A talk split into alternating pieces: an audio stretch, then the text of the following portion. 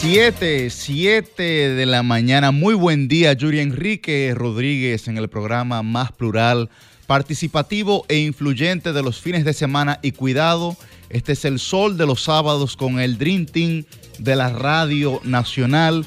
Muy buen día para Milicen Uribe, Elis Mieses, Don Cristian Cabrera.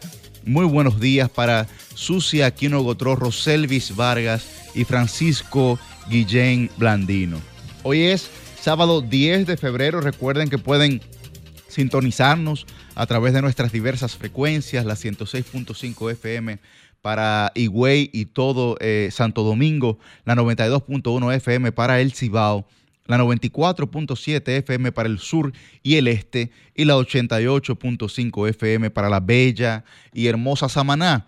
Además, estamos, eh, como siempre, a través de Telefuturo, Canal 23 y a través de las diversas plataformas de RCC Media, ya sea en el canal de YouTube, que nos pueden buscar, solfm.com, eh, solfm o en solfm.com, donde también está disponible todo nuestro contenido para que ustedes, si en algún momento tienen que despegarse de la radio o del televisor, puedan también tenerlo disponible disponible en su teléfono móvil, en su tableta, en su computadora, en cualquier aparato e inteligente que, usted tenga puede escuchar este Sol de los Sábados. Nosotros, como siempre, tenemos un programa interesantísimo. Hoy tenemos invitados, candidatos a regidores, eh, sobre todo por la circunscripción número uno del Distrito Nacional. Tenemos también, eh, evidentemente, sabiendo que las, las elecciones municipales serán el próximo domingo 18 y ya, pues este será, digamos, el último sábado que nosotros tendremos dentro del marco eh, legal eh, de la Junta Central Electoral para poder eh, visualizar candidaturas a las municipales. Y también estará con nosotros, pues, Mayra Jiménez, que es la ministra de la Mujer. Así que todos atentos sin perderse un minuto, un segundo de este su programa El Sol de los Sábados. Muy buen día, Milicen. Buen día, Yuri Enrique Rodríguez, coordinador de este Dream Team, El Sol de los Sábados y próximo diputado de la República Dominicana. Buen día para mis compañeros y compañeras de cabina, de manera muy especial para el equipo de producción comandado correctamente por Jennifer Peguero. Bueno, a veces integrado, infaustamente. Infaustamente no secundo ese término, pero bueno, igualmente saludos para Nata, para Starling, para todo el equipo de este Sol de los Sábados, un equipo que madruga, madruga al igual que ustedes de lunes a sábados y lo hace para entrar en sintonía con esta propuesta del Dream Team de la radio, el programa más influyente y más plural de los fines de semana. Y cuidado, hoy 10 de febrero, a solamente ocho días de las próximas elecciones municipales de la República Dominicana, el primero de dos torneos electorales que tenemos este año, que son inicialmente dos, pudieran Yuri llegar inclusive a ser tres. Así es. Vamos a ver eh, qué pasa. Y en medio de un frente frío. Se está, creo que por primera vez afuera está más frío que adentro. se está haciendo sí. ¿eh? se, están, nivelando. Viste, viste, sí. Estamos en medio de un frente frío, de modo que estas temperaturas atípicas que ustedes están sintiendo, pues se debe a eso. A pesar de que hay que decirlo, estamos en invierno.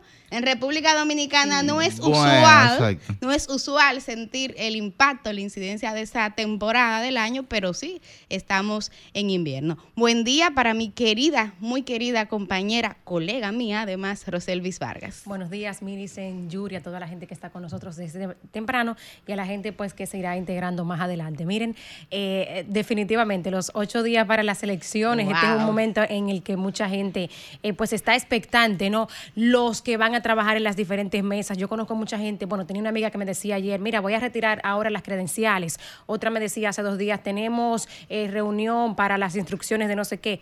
Eso por parte de los funcionarios de la Junta, pero también los respectivos partidos están eh, alineando a los delegados que van a tener y todo lo demás. Eso, y me suma lo del comentario eh, de, lo del Frente Frío, porque ayer a mí me invitaban para Constanza, me dice mi esposo, vamos a ver frito, vamos a sentir, digo, pero tenemos que irnos para Valle Nuevo, eh, para allá arriba, porque ahí es que tempranito en la mañana se ve la neblina encima de los árboles, pues como congelándose. La temperatura digo, para allá que tenemos que ir. La temperatura tanto del Pico Duarte como del Valle Nuevo y Valle del Tetero, que digamos la ruta hacia el pico, eh, está en menos 7 grados. Es lo que vi ayer. Menos 7. Menos 7 grados. Y eso, en, en, República Dominicana en este momento. Bueno. Evidentemente representa lo que, lo que uno no está acostumbrado, ¿verdad? Sí, ya lo sabes. Eh, pero eh, veía temperaturas que en, en, sitios de bastante calidez, ¿no? Cotidianamente, que eran atípicas, como bien señalaba Milicen al inicio.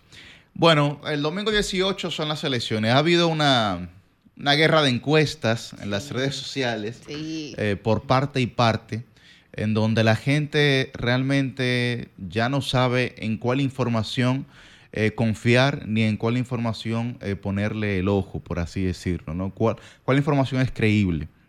Y muchos se preguntan, bueno, pero ¿por qué tantas encuestas si la gente al final no le va a poner atención? Bueno, ocurren algunas personas. Sin embargo, las encuestas también en los últimos tiempos han venido funcionando como método propagandístico, en favor de cualquiera de las partes también lo digo.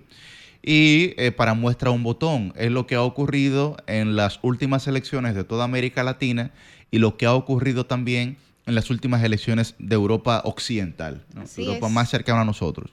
Que las encuestas señalaban, y nosotros los hemos, lo hemos hablado aquí en El Sol de los Sábados, señalaban, por ejemplo, en el caso de Pedro Sánchez, una derrota abrumadora frente al Partido Popular y lo que vimos fue que consiguió más escaños eh, que los que consiguió en su última elección. Eh, veíamos situaciones, por ejemplo, como la de Ecuador, donde ahora ha ganado Daniel Novoa y se presentaba prácticamente en un cuarto eh, lugar, ¿no? situaciones como la de Argentina, que tal vez por la segunda vuelta presentaban mayor incertidumbre, pero la mayoría de las encuestas señalaban a Sergio Massa como ganador y evidentemente vimos que quien ganó fue Massa. ¿no? Entonces ahí, eh, y hay muchísimos otros ejemplos de cómo las encuestas lo que han servido es para intentar eh, generar una percepción hacia la población, sin embargo la gente ha ido a votar y ha ido a votar con su criterio, ¿no? Ha ido a votar con su criterio, porque hay que recordar la frase de que nadie vota para perder o nadie quiere eh, votar por el que está perdido, sino que todo el mundo se inclina o regularmente se inclinaba por quien entendía que tenía las mayores posibilidades de alcanzar un triunfo. Pero eso eh, hemos visto, y la experiencia lo ha demostrado reciente, que no es tan real, que no es tan real sí, bueno, también esto que, tú señalas de, esta guerra de encuestas que ha arreciado en esta última bueno, hoy es el último etapa, día. exactamente, ahí va, que se debe a que justamente el día de hoy es el último día que tienen las encuestadoras para hacer sus publicaciones debido a que eh, así lo establece la Junta Central, que dice que durante los ocho días anteriores al día de la votación, y estamos hoy justamente en ocho para esas elecciones, pues no se puede hacer. Son penas de sanciones administrativas, o sea, que le dé para allá encima de eso. Así es, entonces ese es el elemento, pero como tú señalas, o sea, el, el elector y la electora tiene que estar ahora muy confundida porque hay muchísimas informaciones contradictorias que se han estado publicando. Tú sabes que yo siempre he creído que ahí los medios de comunicación deben jugar un rol importante, porque hay muchos medios de comunicación que tienen sus propias encuestas y esas encuestas son más creíbles. RCC Media, por ejemplo. Es, un excelente ejemplo, RCC Media, eh, que tiene dos encuestas ahora. Sí. Y es importante porque eso le ayuda, porque los medios de comunicación no pueden eh, apostarse su credibilidad. En, en, medio de un proceso electoral. Tienen que tratar en lo posible de publicar encuestas que sean eh, certeras. En el caso de los partidos políticos, sabemos que muchas veces las encuestas son una herramienta de trabajo que también se usan para crear una percepción. Por eso que Yuri decía, efectivamente, hay una parte del electorado, no es toda, Yuri, hay, que hay gente que ha votado históricamente por personas que saben que no van a ganar, pero que están conscientes de que ese voto es un voto de calidad, que es un voto que lleva un mensaje y se han mantenido firmes en el marco de propuestas electorales que no son eh, las que resultan beneficiosas o gananciosas. No, no, eso, hay, un criterio real, como tú señalas, pero creo que hay muchas encuestas también que salen y con el propósito de desmoralizar también. Eh, digamos, facciones políticas, partidos, eh, colectivos que entienden que están en una competencia real, digamos, y, así se muestra en la práctica, pero este tipo, digamos, de instrumentos se presentan para desmoralizar, para, digamos, bajarle la guardia a, ciertos eh, grupos, digamos. Y digo que de cualquier partido porque a cualquiera le puede ocurrir, ¿no? Claro que eh, sí. Eso siempre se ha hecho, además se ha hecho en este contexto electoral, se ha hecho en contextos electorales pasados. Yo, yo creo que sobre todo, eh, porque es inevitable, por ejemplo, que cada quien use las herramientas que hay disponibles para ver cómo se beneficia o perjudica al otro. Ojalá que concienticemos, ¿verdad? Y que los partidos y los candidatos tomen conciencia y no sean tan, digamos, desequilibrados en el uso de estas herramientas. Lo que eh, particularmente yo quisiera hacer en este momento, para la gente que nos escucha, es verdad, usted, es amigo que ve por ahí las redes, los medios, una encuesta, sepa por lo menos depurar Diario Libre recoge en una nota que publica hoy el listado de las 72 encuestas que están autorizadas por la Junta Central Electoral. Hasta el 2000, bueno, para el periodo del 2020, por ejemplo, había 64 eh, firmas encuestadoras autorizadas. Ahora hay 72. Eh, ya decía Millicent que desde hoy, o sea, hasta hoy ya, no más encuestas, eh, porque son ocho días previos antes de las elecciones. Entonces, ¿Qué le pasa a las firmas encuestadoras e autorizadas, registradas, que eh, divulguen encuestas a partir de hoy? Sanciones administrativas que incluyen eh, hasta 200 salarios mínimos de, sanción. Entonces, yo no les voy a leer el listado de las 72, compañeros, ¿verdad? La gente que nos está escuchando. Vaya a Diario Libre. Busque el listado, pero yo le voy a mencionar las cinco primeras, por ejemplo, que están aquí registradas. Greenberg, Serious Research and Consulting, Consulta SADCB, que es Consulta eh, Mitofsky, Grupo de Investigación y Desarrollo Lerebors, SRL, Josué Brito Consulting Group, SRL, eso es JB Consulting, y así siguen otras más. Norma Isabel Quiterio Ortiz, o sea, con ese nombre hay una encuestadora registrada, Soluciones Digitales y Cartográficas, Global Strategy Group vaya y busque, porque eso le da por lo menos a usted, especialmente al que quiere, por ejemplo, hacer un trabajo serio, eh, no sé qué. Si usted de repente está leyendo algo y, quiere darle credibilidad o lo quiere usar, primero vaya y verifíquese si ese está dentro de, las que están autorizadas. Amén de eso, es cierto que por lo menos para este proceso local, yo no sé si a ustedes le pasa en Jaina, por ejemplo, que, que eh, es el caso más reciente que puedo citar.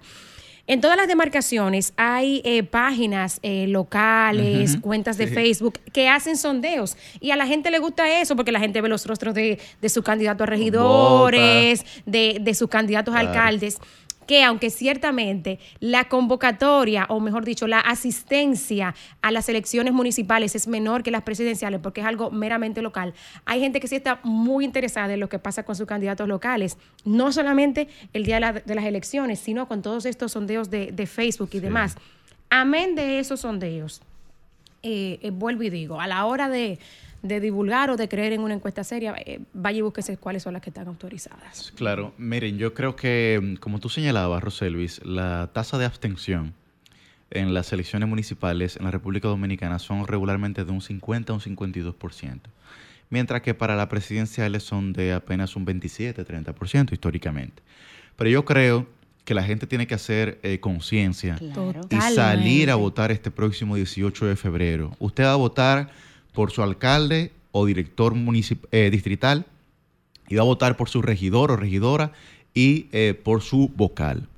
¿Por qué eso es tan importante? Porque a pesar de que a través del tiempo en la República Dominicana no se le ha otorgado la importancia real que tienen los gobiernos locales, como si lo tienen en otros, en otros eh, puntos del mundo. por ejemplo, no pudiera hablar de Madrid, de cómo el gobierno local, que es el ayuntamiento, representa a veces aún más que el gobierno nacional, por los criterios y las facultades que puede ejercer sobre su territorio yo creo que aquí nosotros estamos en camino a que eso pueda ocurrir, de que, de que pase como sitios eh, como Guayaquil, en donde el ayuntamiento de Guayaquil fue el que construyó el aeropuerto internacional porque tenía los fondos necesarios para hacerlo, etcétera.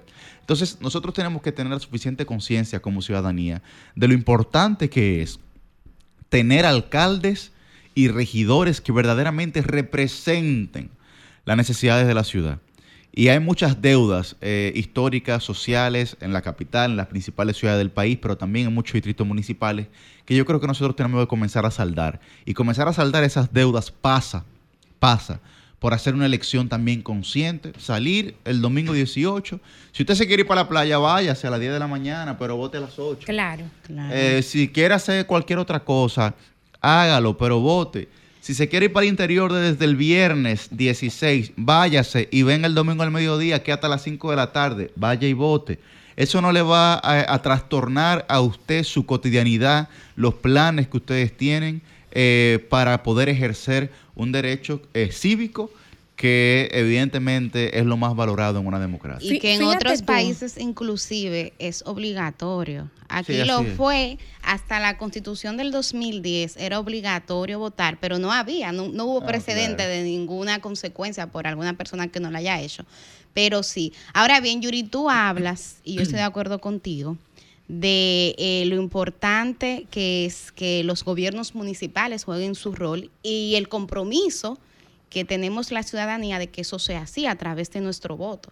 Pero también, y, yo la semana pasada, la antepasada y esta, me he dedicado como a ir recopilando una serie de, de lecciones, de enseñanzas, de aprendizajes que va dejando este proceso electoral.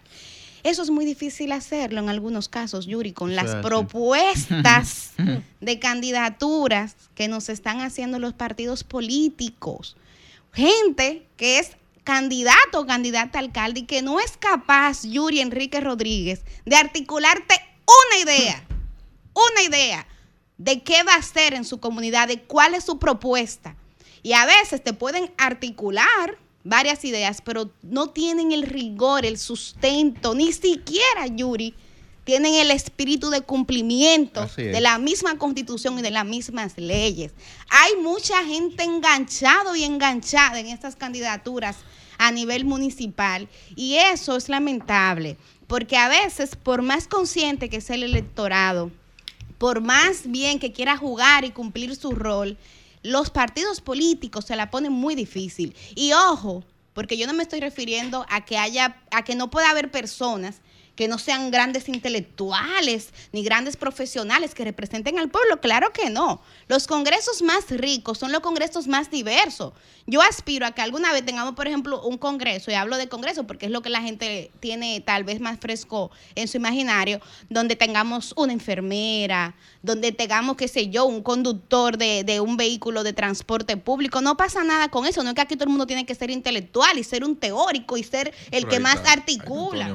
Perdón. Ahí está Antonio Marte. Sí, pero otros, otros ah. ejemplos de Antonio Marte, Cristian. Ah, pero a lo que me refiero es que no, todo, hay no es, claro, hay exactamente, pero que no sea el tema de que de, que sea intelectual, pero gente que de verdad tenga tenga capacidad, que conozca la ley, que conozca la ley 176-07, que es la ley de los municipios, pero lamentablemente Por lo menos, eh, los partidos políticos hayan fallado doblemente, porque además de que no logran presentar candidaturas que sean potables, tampoco forman a sus cuadros tampoco forman a sus cuadros. Y, eso es doloroso porque hay que recordarlo, que aquí hay una parte del presupuesto nacional que se le entrega a los partidos políticos. Y en ese presupuesto hay también una partida que está consignada para el tema educativo, para el tema de formación. El éxito del PLD. Déjame sacar el, éxito del PLD durante mucho tiempo fue que formaba a sus cuadros, que era un partido de cuadro y formaba su militancia. ¿Y cómo se benefició el Estado Dominicano de eso? Que cuando fuera un poder, cuando fueron poder, había gente técnica, había gente capaz ocupando las posiciones. Sí, eh, Roselvi, tú hablas del caso del PRM, que tiene una escuela de formación, que tiene un instituto. Por ejemplo, en el aspecto electoral, en los últimos seis meses se han dado eh, talleres y formaciones sobre la ley de régimen electoral, la ejecución del gasto, la rendición de informe de gasto de campaña. Todo lo demás. Ah, bueno, ves, eh, o sea, yo creo que falta mucho, indiscutiblemente muchísimo, pero al menos van, van dando pasos. Yo creo que los partidos son más conscientes. los partidos han retomado eh, la formación porque la sociedad se lo ha exigido. Sí. Claro. Eh, porque es cierto lo que dice Millicent, durante algún tiempo los partidos no formaron sus cuadros. Eh, ninguno, porque había una vorágine por conseguir el poder que obnubilaba, digamos, la necesidad de que la gente estuviese formada. Y quienes se formaron, se formaron porque, eh, digamos, decidieron, ¿no? De manera autónoma, pero, pero no porque había una política realmente establecida en ese sentido. Y eso hay que decirlo porque es la verdad. Sí. Es la verdad. Y, y, y, lo que señala Millicent es cierto. Pero también creo, Millicent, que hay mucha gente de, de valor eh, eh, aspirando, creo que hay gente que tiene conocimiento, por, por ejemplo, en los temas municipales, creo que hay muchos jóvenes también. Nosotros mismos hemos traído aquí gente preparadísima, señor, en, el ámbito municipal. Creo que hay muchos jóvenes también ah, eh, que tienen que tienen que tienen posibilidades y otros que no. que tienen que tienen posibilidades de poder ejercer correctamente una buena representación dentro de las alcaldías eh, y los municipios, por lo que yo creo que también la gente tiene que saber elegir, tiene que saber elegir, porque eh, estos cuatro años le caerán a uno encima eh, y después seremos nosotros los responsables de haber tomado esa decisión. Buen día, don Cristian y Susi. Buenos días, compañeros. Buenos días a toda la audiencia de Sol de los Sábados y compartiendo con ustedes algunas ideas y creo que van la dirección correcta sobre estos, estos planteamientos de lo que del deber ser de la política, sobre todo en una coyuntura como la actual, donde se dan unas... Las elecciones pasan a ser casi espectáculos para la sociedad dominicana. Eh, ustedes ven en Estados Unidos, por ejemplo, un proceso electoral. Un, no, un proceso electoral en Estados Unidos es un día normal de trabajo. Y, y, en República Dominicana, sin embargo, eh, no hay una esquina donde tú no te des cuenta que se está No laborable, hermano, reiterado para que la gente sepa, que no hay excusa. Sí, aquí, no, pero que aquí tú te das cuenta en todas las esquinas que hay un proceso electoral. Si tú vas a trabajar, te lo pagan doble. No hay excusa, no hay una mesa de domino. Sancocho, eh, Un puñito de gente en una esquina. Eh, el otro puñito con, con gorra de otro partido en la otra esquina. Banderero. banderero tú dices, acá, pero bueno, eso es parte de la, de la peculiaridad de República Dominicana que ojalá, ojalá en este proceso electoral escoja lo mejor que tiene, porque nosotros muchas veces criticamos a los políticos. Bueno, pero ser, ser elegible, o sea, estar colocado en una boleta es un derecho constitucional, ¿eh? Salvo que usted haya violentado la ley, usted puede no contar con las capacidades y estar ahí es un derecho constitucional. Ten cuidado con decirle eso a Ramfi Trujillo, que anda insistiendo en que sí, que él puede ser bueno, pero él no cumple con, él no cumple, él no cumple con los requisitos de ley. ser dominicano es una Nadie lo manda a él a hacer, ah, bueno, pues nadie lo manda a él a hacer su candidato avisa y dijo que sí, que él cumple. Bueno, no, él, él puede decir lo que Ramfi Él va a decir lo que quiera, pero ya, ya eso se ha comprobado. Hay una condición. dijo que eso es hay una condición sine qua non. Hay una condición sine qua non inherente a la capacidad que usted puede tener de, de, aspirar a ser presidente. Y ese dominicano. Ese, lo plantea la Constitución de la República. dominicano como única nacionalidad. Sí, como única nacionalidad. Que él es dominicano de origen, pero no. Pero, no de nacimiento. tiene que ser dominicano de nacimiento. Pero tiene, él tiene que nacimiento y origen. No, él tiene que renunciar a su, y cuánta cosa eh, ciudadanía estadounidense y en 10 años hablamos. La próxima elección después de los 10 años hablamos. Entonces, eh, en ese contexto, claro, decir que evidentemente, aunque usted tenga el derecho de colocarse en una boleta, porque nadie puede prohibirle eso, y para eso los partidos hacen una serie de procesos y demás, también hay que decirle a la gente, es usted que con su, con su dedo o con su mano, cuando marca, decide quiénes están al frente y después no se quejen de que, mira, que él eh, no tiene las condiciones, aquel, cuando usted dos años antes de que esa persona intentara ser candidato, yo usted sabía que no tenía condiciones. También hay que, la ciudadanía tiene que ser responsable de alguna forma en a quién escoge. Claro. Chicos, en ese tenor, saludando a todos los que nos sintonizan, yo recuerdo que en las pasadas suspendidas elecciones del año 2020 sucedió un fenómeno particular y es que hubo muchas protestas por parte de algunos jóvenes, bueno, de muchos jóvenes del país, y entre ellos habían unos cuantos influencers que decían que eh, les robaron las elecciones, que su democracia y demás, y cuando le preguntaban que si fueron a votar, algunos de ellos dijeron que no, que se fueron para la playa. Entonces, en ese tenor es importante nosotros resaltar lo que ustedes han comentado. Tenemos la libertad, tenemos el derecho de elegir quienes nos van a representar y no podemos degaritarnos para la playa a eh, disfrutar de un buen espagueti con arena, como era la costumbre diciembre cuando uno era chiquitico o de unos cuantos yaniqueque o cualquier cosa que se nos antoje y olvidarnos. Bueno, un pescadito, eh, sí, también es bueno. en ese tiempo no cobraban 10 mil pesos un boca chico. Un espagueti que lo servían un poco de. Pero eh, es una irresponsabilidad usted irse y abandonar su compromiso ciudadano de tomar las decisiones que se deben hacer para el bienestar de nuestro país y por supuesto de los gobiernos locales que son los que deben de trazar muchas de las políticas necesarias para el desarrollo de las comunidades. Usted quiere disfrutar, como señalaba Yuri más adelante, organícese y hágalo sin dejar de ir a votar. Creo que esto es algo muy importante porque con qué cara reclama uno un derecho, con qué cara reclama uno cualquier cosa, si va a estar como esos influencers del 2020, vestido de negro, mi democracia, güey, usted votó. No, estaba en la playa. Qué bien, qué buena pela. Eh, y entonces creo que eso es algo que hay que señalar porque a veces somos muy reacios eh, en torno a reconocer nuestros errores y debemos de nosotros saber cuando hemos obrado de una manera incorrecta. Somos muy proclives a estar denunciando, a estarnos quejando, pero no siempre hemos cumplido con el compromiso de que esas decisiones hayan tomado un rumbo diferente por simplemente nosotros participar. Y mira, Yuri, para matar el tema de la, de la, del clientelismo, mm. yo creo que aquí vamos a tener que volver a, de alguna forma, y volver con consecuencias al voto obligatorio. Porque lo que hoy pasa es que el político, que quizás no cuenta con las mejores de las condiciones para ganar un proceso electoral, sale al mercado a comprar conciencias, eh, no solo con dinero, o sea, no solo comprando el voto directamente, sino manipulando el, contexto, ¿verdad? Y comprando el no voto. Eh, también. Así se alquilan cédulas. También. ¿Y qué pasa entonces cuando tú tienes el voto obligatorio?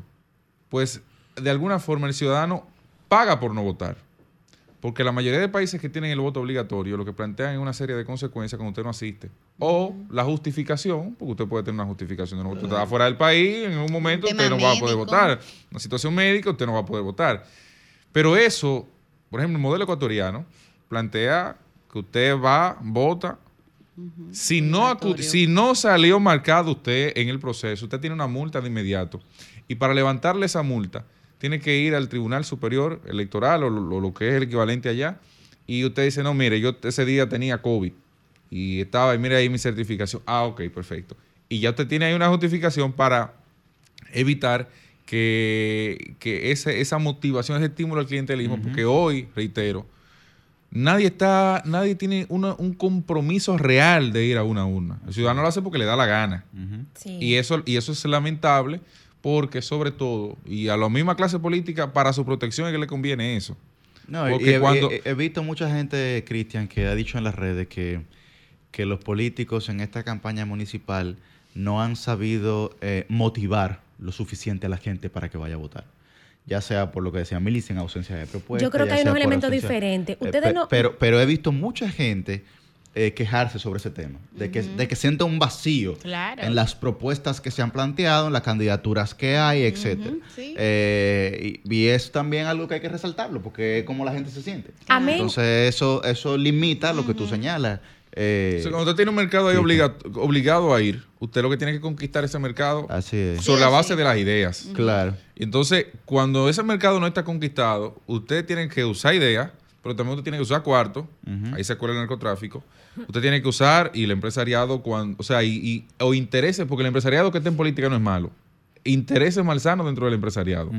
Usted ahí ese, tiene la carga de que hay una, un reto grande con la abstención que pueda, porque tú no sabes, tú no sabes hasta que no se acaba, si tú vas a tener un 50% de abstención o si vas a tener un, un 30%. Sí o si va a tener un 45. Entonces, todo eso de alguna forma afecta el resultado final que tenemos. Un, un elemento que yo creo que nosotros estamos viendo también y quizás no lo identificamos así, es que ustedes saben que las elecciones del 20 y ahora, bueno, esta es la segunda en la que nosotros vamos a este proceso eleccionario implementando la ley de régimen electoral. Y yo no sé si ustedes han notado que medianamente se está haciendo más organizado. Ya no tenemos todos esos meses de campaña que teníamos antes. Los partidos están como más modernos, como más organizaditos con su propaganda política. Algunos eh, eh, digamos... que usted y yo vivimos en países distintos. Milicen, en comparación con lo que veíamos antes, que nos pasábamos dos años en campaña, señores, ahora está más recogido. Amén de las propuestas, yo creo también que ese Aquí se hizo mucha campaña y, coge la autopista Duarte para que tú veas el, el, afichejismo ahora en este momento. Pero yo creo que en comparación a lo de antes, que literalmente, señores, veíamos dos años de campaña eh, eh, completamente, yo creo que ahora eh, se ha respetado un poquito más y eso puede ser que la gente sienta, en adición a que quizás no hay todas las propuestas en contenido y en forma que quisiéramos, el hecho de, de tanta parafernalia de la ausencia de la parafernalia de antes, quizá uno siente que hay menos llamamiento a votar, menos motivación, pero yo particularmente creo que se está respetando un poquito más y especialmente en este proceso la ley de régimen electoral y eso hace que quizá uno no vea la tanta motivación de, antes cuando nos pasábamos todo ese tiempo eh, haciendo campaña. En otro orden y con la venia del señor coordinador. Adelante. Miren, en estos años de ejercicio periodístico siempre he tratado de comunicar por los micrófonos, comunicar por los micrófonos solamente aquello que yo considero importante. Sin embargo, hoy las circunstancias me obligan a romper ese principio. Va a dar la por una orden, que te mandó la Por una orden directa de la producción de este espacio, que ahora sí me atrevo a secundar el término infaustamente que usaba Yuri. Para compartirles a ustedes la noticia, yo no le veo la relevancia a eso, pero bueno, de que los tiburones de la Guaira de Venezuela derrotaron anoche 3 a 0 a República Dominicana. No, a los Tigres del Licey. Ustedes vieron cómo estaba ese estadio. la serie del Caribe 2024. Este es un torneo. Hasta aquí llegué. No, yo voy a decir Cuando ganan es el Licey y cuando ¿Eh? pierden Raúl Valdés del Licey. No, Raúl Valdés del Licey. Está bien, no se pongan a pelear con ese frente patriótico perdedor. Perdió República Dominicana. Perdedor. Perdió el Licey. No, sí, perdió el Licey, pero sigue siendo el mayor ganador de la Serie del Caribe. Es un torneo de clubes, recuerden. Ah, que pero oye, Cristian, no importa. Pero no importa, deja ese grupo de perdedores que se sientan bien. Estábamos allá. Claro. Ustedes no pudieron viajar. Así es, deja ese grupo de perdedores que se ese frente patriótico en contra del Licey, que se sientan bien. Si yo fuera escogidista, yo no Miren, hasta yo que no sigo la pelota. Yo no hablar en este tipo Pero de como usted no es escogidista, escogidista soy yo, yo sí hablo. Mi más sentido pesa ¿verdad? compañera Mi sentido pésame a todos los liceístas que su equipo perdió. Pero ganamos el campeonato nacional, no, cogimos eso. Nosotros somos bicampeones. Claro. Y que somos subcampeones del Caribe. Exactamente. No, no, no. Nosotros no ganamos la, Serie del Caribe. Que no es lo mismo que perder la Serie del Caribe. No es lo mismo. No perdimos. No ganamos la Serie del Caribe. Los Tigres del Licey, miren, hay que señalar los datos. Porque los datos siempre son para darlos. Datos, hay datos y hay que darlos. Los Tigres del Licey tienen 11 coronas del Caribe el, el equipo que más de toda eh, de todo el Caribe. Que más cerca está, le faltan cinco para llegar. Bueno, porque el escogido, por ejemplo, tiene cuatro nada más y nosotros 11. Y son unos megacampeones. Sí, entonces, pero, oye, por ejemplo, pero un ejemplo que tiene que sumar 7. Sí, nada personal. Sí, nada personal. Sigue, coordinador. que yo me la cobro después. Como dice pero Franklin, después, como dice Franklin Mirabal, nada personal, nada personal. Nada personal. Nada personal, nada personal. Eh, y entonces aquí nosotros somos los bicampeones con 24 coronas. Nada personal tampoco. Entonces, Eso es lo de ellos. Cada vez que pierden empiezan a contarlo. Nada personal. Entonces, a mí me hacían, a mí me hacían, a mí me hacían una pregunta y me decían, Yuri, ¿por qué que el Licey cuando pasa la final, a pesar de que tuvo un mal round robin, a pesar de que tuvo eh, una serie regular en la que pasó de último al round robin, pasó de segundo a la final, ¿cómo que el Licey gana las finales? Digo, ah, es que las finales no se juegan, las finales se ganan. Mientras los demás equipos la están jugando, el Licey la está ganando.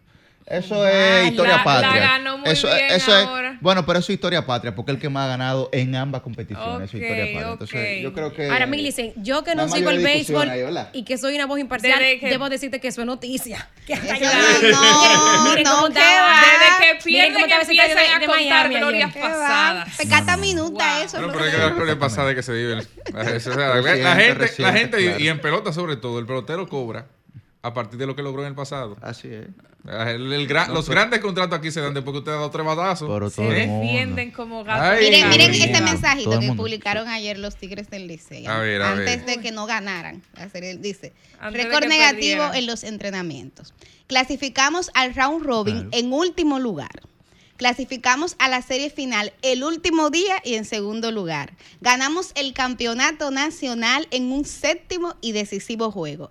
Entramos a las semifinales de la Serie del Caribe con una difícil primera ronda. Somos arrogantes porque podemos. ¿Quién es tu papá? Lice campeón. ¿Qué? ¿Qué? Es mentira. Es mentira. En algo no se equivocaron. Son arrogantes. No, no, es mentira.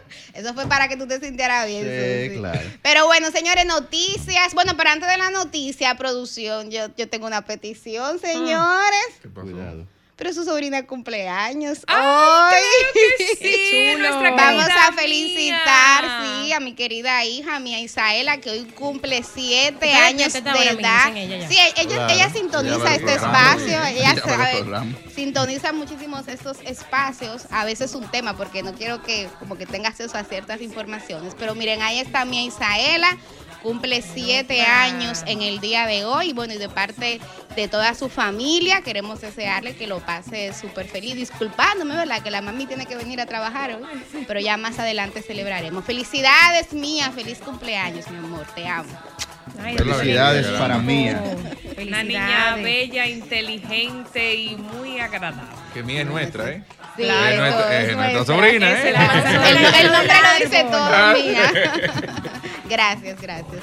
Bueno, señores, eh, resaltar que el presidente Piñeira de Chile ah, eh, falleció en un fatídico eh, accidente. Hemos visto los, los mensajes finales, también lo que, lo que ocurrió en ese momento en donde él le dijo a sus familiares, salten ustedes, que si salto yo, pues el helicóptero le cae encima. Eh, una actuación yo diría que heroica por parte de él para salvar a, sus familiares. Un tipo muy agradable, a pesar de las eh, diferencias eh, políticas que uno haya podido tener, era un tipo bastante agradable, afable, uno que se lo encontraba tal vez en algún foro político aquí, Ito Bisonó, que recuerdo que era digamos el contacto principal de él aquí, siempre que hacían actividades de la fundación, pues eh, estaba el presidente Piñera con, muy buen ánimo. Pasó el fin de año aquí en Punta Cana, ciertamente, con la familia Rainieri y otros expresidentes, como el expresidente de México, Peña Nieto. Eh, y bueno, una persona que creía en el proyecto República Dominicana. Y eso hay que decirlo también. ¿eh? El presidente Piñera creía en el proyecto de la República Dominicana, creía en su futuro era una persona que eh, siempre valoraba eh, analíticamente nuestra realidad y yo creo que eh, la República Dominicana también tiene que sentirse apenada por esta pérdida. Ayer vi una fotografía de que me pareció que es una fotografía que nosotros como sociedad tenemos que rescatar, que fueron los expresidentes vivos de Chile. al lado del féretro ¿no? del presidente Piñeira estaba Boric, actual presidente, eh, la Bachelet, Michelle Bachelet, y estaba el presidente Frey, eh, pues escoltando, haciendo, haciendo honor. Eh, evidentemente muy, muy acongojado los tres, también estaba el presidente del Senado junto con ellos, pues que muestra también la capacidad democrática e institucional de un país como Chile, que yo creo que es, es el más democrático e institucional de toda América Latina, y siempre lo ha demostrado. Siempre ha demostrado, a pesar de sus diferencias muy marcadas ideológicas, siempre ha demostrado su capacidad democrática. Así que eh, eh, ahí se muestra lo que nosotros también como país deberíamos hacer antes de que algún expresidente fallezca. Durante ese acto donde se le rindió homenaje y se le despidió, el presidente Boric estuvo dando unas palabras, como podemos ver en las imágenes, y expresó que él era un líder que abrió camino a una derecha moderna y democrática y aseguró que el exmandatario jamás se restó a brindar consejo a pesar de las públicas diferencias que hayamos tenido, cito, en el pasado. También el presidente del Senado, Juan Antonio Coloma, dijo que aquietadas las pasiones y mirados los hechos con la perspectiva del tiempo, tiempo, la figura del expresidente Piñera crecerá para ocupar un lugar entre los grandes gobernantes que ha tenido nuestro país. Dijo también que más allá de su excepcional capacidad de gestión, de sus sólidas ideas de libertad, de su coraje a toda prueba y de su dedicación incansable a Chile, es imposible no valorar su vocación por el diálogo. También estuvo, como señaló Yuri, eh, la expresidenta Bachelet dando unas palabras y una serie de personalidades como también eh, su familia y el mayor... Eh, uno de los mayores de sus nietos de 18 años también hizo uso de la palabra en una, despedida. muy, emotivo el de la nieta. La nieta sí. Una despedida, pues que es tristemente dolorosa por, por lo inesperado, ¿verdad? Si fuese una persona que hubiese estado enfermo, que hubiese estado en cama y ese accidente de una manera eh, tan, tan terrible, uno piensa, wow, qué difícil habrá sido para esta persona morir en estas circunstancias, la angustia, el miedo y la valentía que como señalaba Yuri, a pesar de todo lo que pasaba, él se sacrificó y se quedó piloteando para que su familia tuviese oportunidad de, no perecer junto con él. Mira, esa es una muerte que eh, no es lejana a República Dominicana porque Piñera fue un presidente muy cercano al país. Él, además de diciembre, estuvo aquí justamente en el mes de noviembre. En esa ocasión, él participó en el almuerzo del grupo semanal de los medios de comunicaciones Corripio. Ahí tuve la oportunidad de entrevistarle. Pero él participó en un foro que recuerdo, Cristian, que tú estuviste ahí, que es del Centro de Análisis de Políticas Públicas, que es un foro que coordina, como muy bien decía Yuri, el ministro de Industria y Comercio, no en su condición de ministro, sino en su condición política. Y Tobiso no, exactamente, y que tiene muchísimo tiempo. Exactamente, y bueno, pues el CAP trajo a una serie de expresidentes y entre eso estaba Piñera. De modo que en noviembre, eh, Cristian y yo nos dimos ese banquete de poder eh, eh, disfrutar de sus ideas, que como también bien dice Yuri, eh, son ideas con las que yo no comulgo con todas, pero al presidente Piñera hay que reconocerle algo, y es el valor democrático. Fue el primer presidente democrático que tuvo Chile post dictadura y le tocó gobernar en circunstancias muy difíciles, para que vean que no solamente son cosas que pasan aquí, a él le tocó un terremoto, le tocó un estallido social. ¿Eh? De derecha, claro, primer presidente de derecha que gobierna después de la dictadura de, Pinochet. Le tocó la pandemia del COVID. Los mineros. Él fue el presidente que rescató a los mineros. y ustedes que reseñaban el funeral, uno también de los momentos más emotivos para mí fue cuando los mineros le hicieron eh, guardia de honor. Entonces, el hecho de que él fuera un presidente democrático, o sea, yo creo que solamente ese hecho es motivo para que uno sienta que un ser humano así haya eh, partido de este mundo. Además, era un aliado de República Dominicana a nivel internacional en temas como Haití. Recuerdo que, le preguntaba eh, en esa ocasión sobre ese tema y la posición de él era una posición de respaldar a República Dominicana. Entonces, en un momento en que República Dominicana necesita voces, que conozcan la situación, que respalden al país por lo agrio que a veces es el contexto internacional con República Dominicana frente a Haití. La verdad que es una pérdida eh, en muchísimas circunstancias. Yo eh, quiero solidarizarme con el pueblo de Chile porque además es una noticia que llega cuando Chile está enfrentando una, una tragedia por un incendio que hubo que dejó eh, más de 100 muertos. 123 fue la, la cifra más reciente. Y, y, y, entonces es un país que está doblemente en duelo hoy y eso es lamentable. Sí es positivo ver la clase política unida. Qué decente es el presidente Gabriel Boric. Qué decente, qué, qué lujo. diferencia, ¿eh? Porque que al, que desplazó, al que desplazó Boric fue y en un contexto de huelgas y protestas fue, a, fue el presidente Piñera. Claro, a él le tocó ese estallido, ya lo he dicho, pero la verdad es que Boric se creció, se creció como ser humano y se creció como presidente ante una sociedad como la chilena que creo que no merecía menos de ahí. Bueno, es como, como te había dicho, la sociedad chilena en términos democráticos posterior a la dictadura tiene un nivel de institucionalidad eh, impresionante, porque claro, eh, Michelle Bachelet también, eh, digamos que enfrentó en términos tanto políticos como ideológicos a, a, Piñeira, ¿no? y ahí estaba con las mayores de las, de las cualidades que tú, que tú señalas, Milicen, por lo que Ojalá uno poder ver aquí Yo decía ayer en un programa que me invitaron, yo decía, la última vez que la República Dominicana se sentó a dialogar, se sentó a hablar sobre un tema fue hace más de 10 años con el pacto educativo. Y es muy difícil que nosotros como país podamos avanzar hacia cuotas de, libertad, hacia cuotas eh, de prosperidad, sin que nuestras distintas clases, no solamente la política, sino la, empresarial, la eclesiástica, me refiero a las iglesias, la clase académica, nos sentemos en la mesa del diálogo a debatir nuestras eh, futuras agendas, independientemente de las diferencias que hayan, tiene que haber un cimiento, una base en la que todos estemos de acuerdo. Y yo creo que la sociedad chilena logró eso hace muchos años y nosotros no lo hemos logrado. Por eso cuando nos preguntan que por qué es tan fácil que agendas foráneas, agendas extranjeras se instalen en la República Dominicana, uno responde, bueno, evidentemente la, naturaleza niega el vacío. Cuando usted tiene ausencia de una agenda por parte de sus propios sectores, es mucho más sencillo que venga un actor extranjero y se la imponga. Entonces yo creo que la República Dominicana debe tomar el ejemplo del diálogo. No me voy a cansar de mencionarlo porque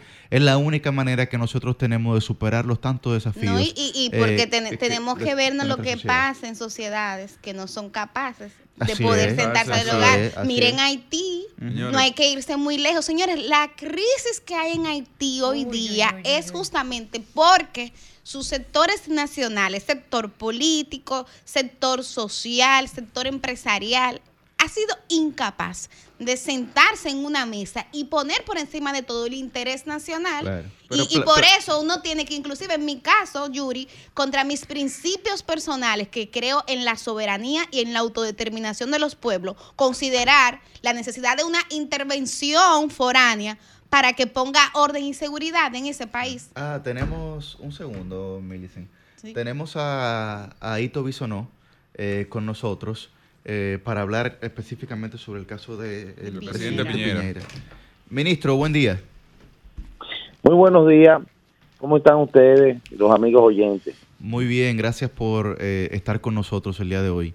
Hablábamos eh, sobre cómo el presidente Piñera era un aliado estratégico de la República Dominicana, sobre todo por la cercanía que tenía con usted. lo vimos, yo en mi caso desde la universidad, lo veía en el CAP eh, eh, junto a usted y, bueno, quisiéramos saber eh, lo, que, lo que usted piensa sobre esta situación. Sí, fíjense, es realmente triste la partida del presidente Piñera, y mucho más en, la, en la forma. El presidente Piñera yo lo conocí hace 25 años en Argentina cuando tuvimos una convocatoria ya de la Fundación Internacional de la Libertad, se estaban formando unos grupos regionales eh, a partir de, eh, de la incidencia que tenía la, la izquierda, eh, y, vamos a decir que Chávez en ese momento, con, con, el petróleo principalmente. Bueno, y él aspiraba a su primer mandato.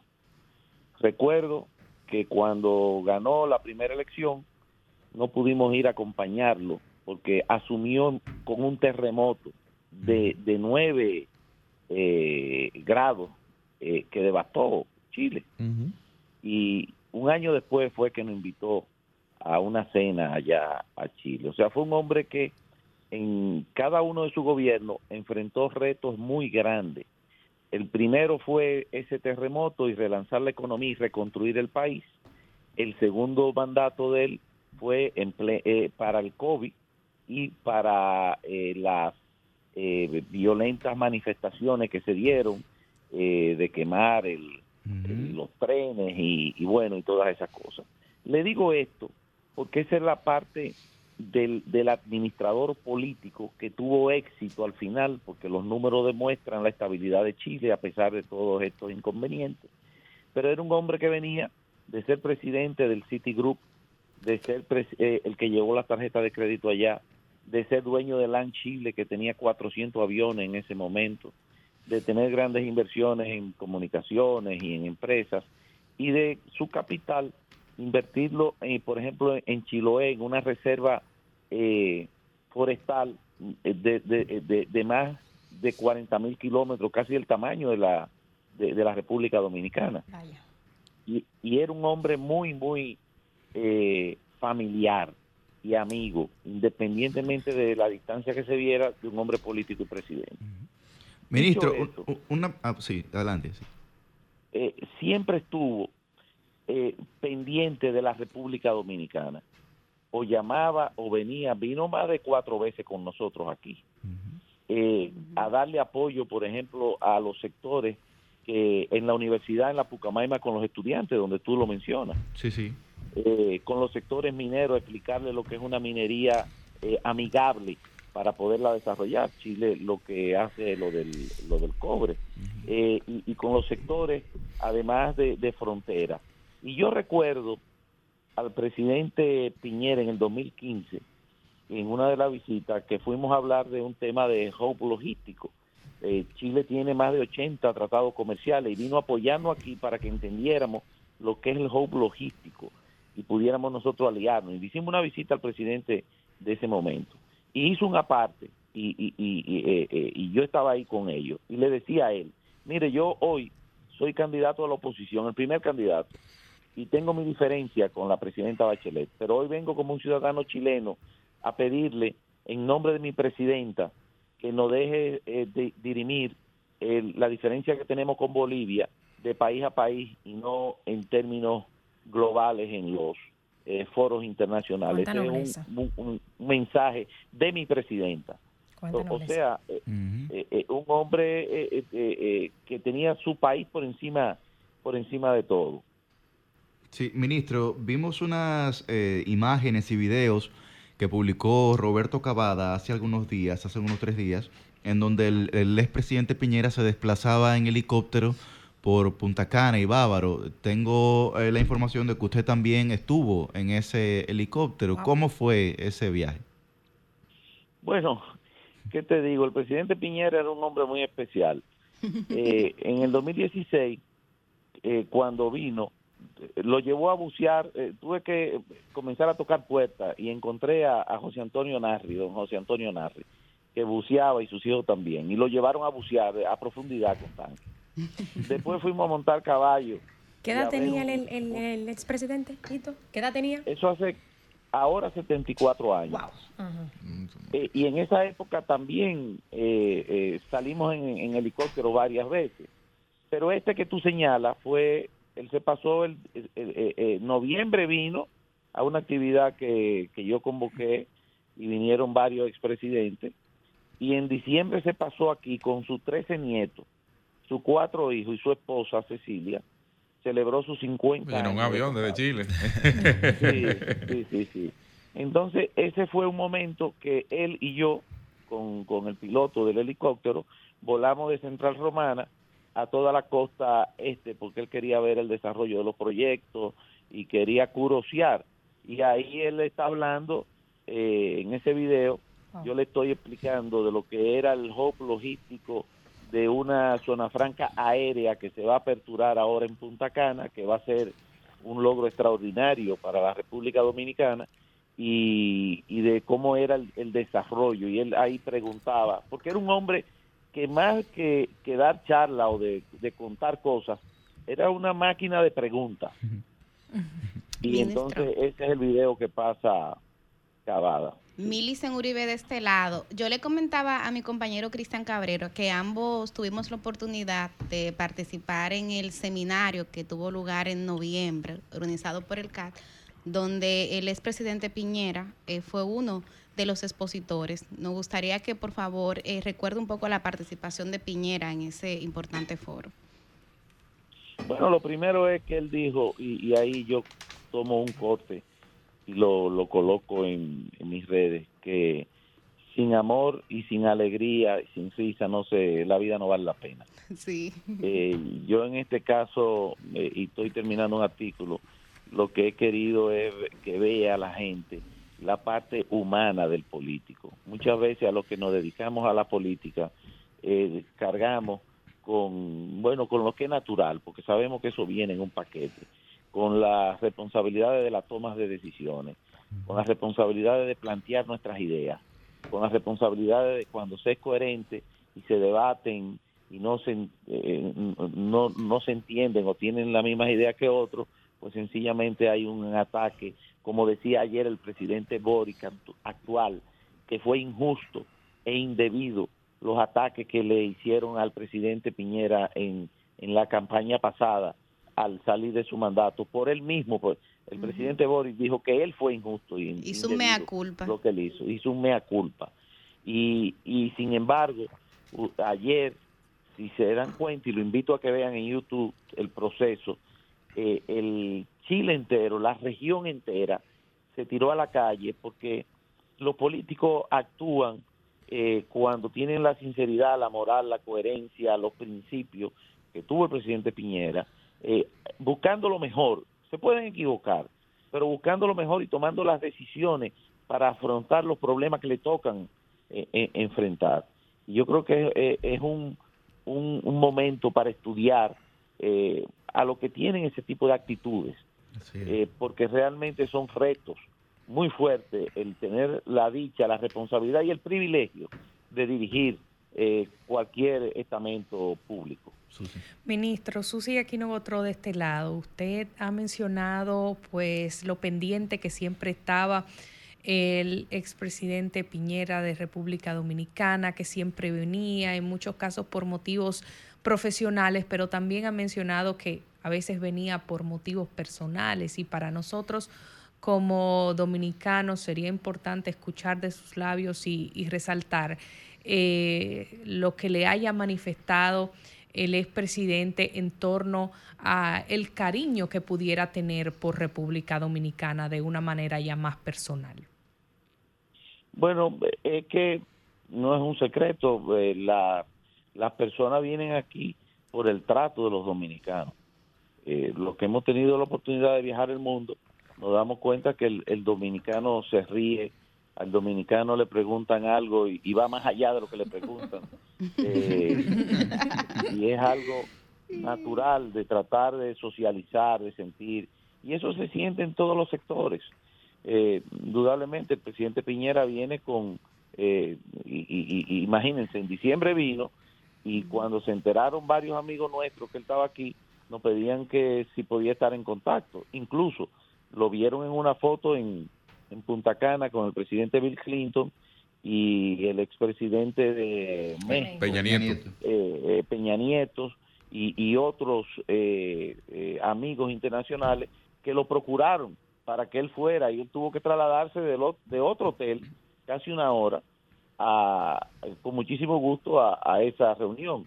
Y era un hombre muy carismático. Recuerdo que en el 2015 fue al Grupo Corripio y estaba en, en campaña o casi en campaña para volver, ¿cómo, cómo pasó?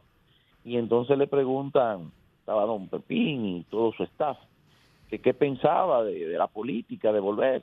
Y él, de una manera muy jocosa, yo no sé de dónde lo sacó porque no lo había socializado conmigo ni nada, dijo, dije, bueno, en mi casa tenemos un, gran conflicto, porque mi esposa es eh, fanática del, eh, del estilo de Argentina. Primero el esposo y después la esposa.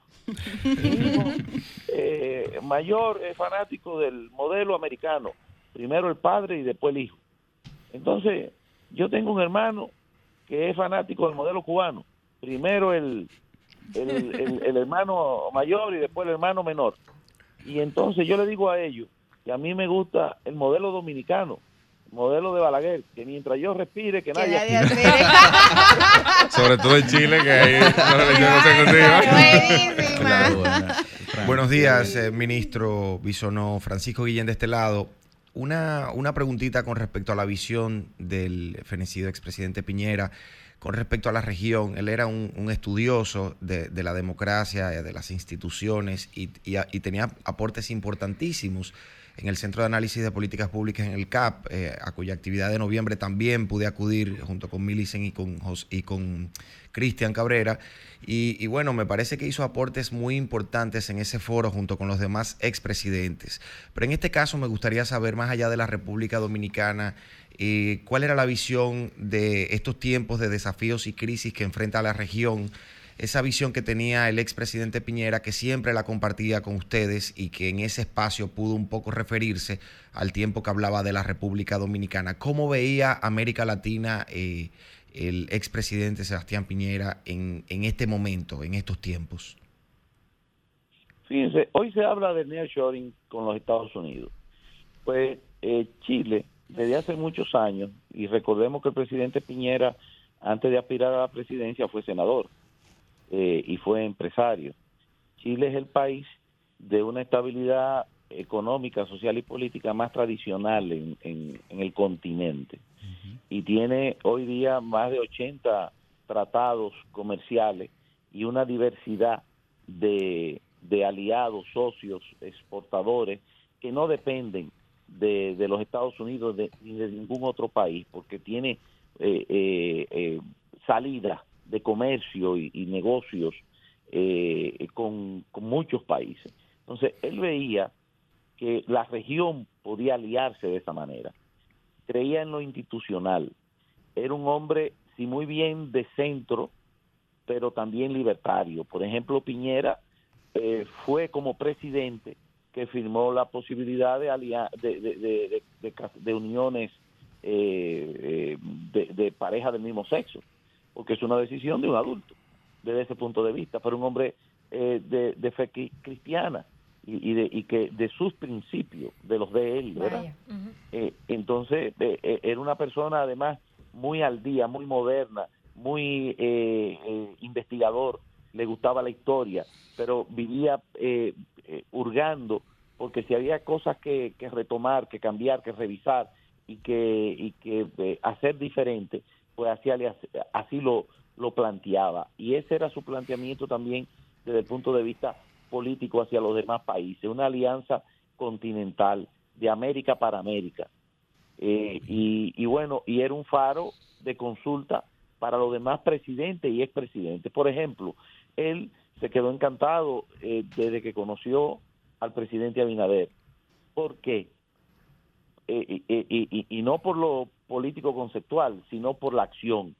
Porque los dos se enfrentaron al COVID y fueron los únicos dos países de la región que con, con la oportunidad de conseguir la vacuna con los chinos, pero decidieron vacunar y decidieron darle prioridad a la vacuna. Y después decidieron poner la segunda dosis y después la tercera y entonces por eso salieron los dos países y, aperturaron los vuelos y comenzaron con, con, el intercambio industrial y con una dinámica de toma de decisiones y de acciones.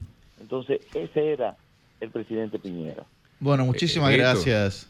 Hito, eh, a propósito de la, de la anécdota que hacía del presidente Piñera. ¿De cuál de esos modelos tú eres? ¿Del vuelve y vuelve? del, mientras yo respire nadie aspire. ¿Cuál te favorece eso? A, mí no me ha tocado todavía. bueno, usted va a probar, usted va a probar y después va a responder. Muchísimas gracias al ministro Victorito Bisonó que ha conversado con nosotros sobre su experiencia con el presidente Sebastián Piñera. Gracias, ministro. A ustedes, buen día. Cambio fuera.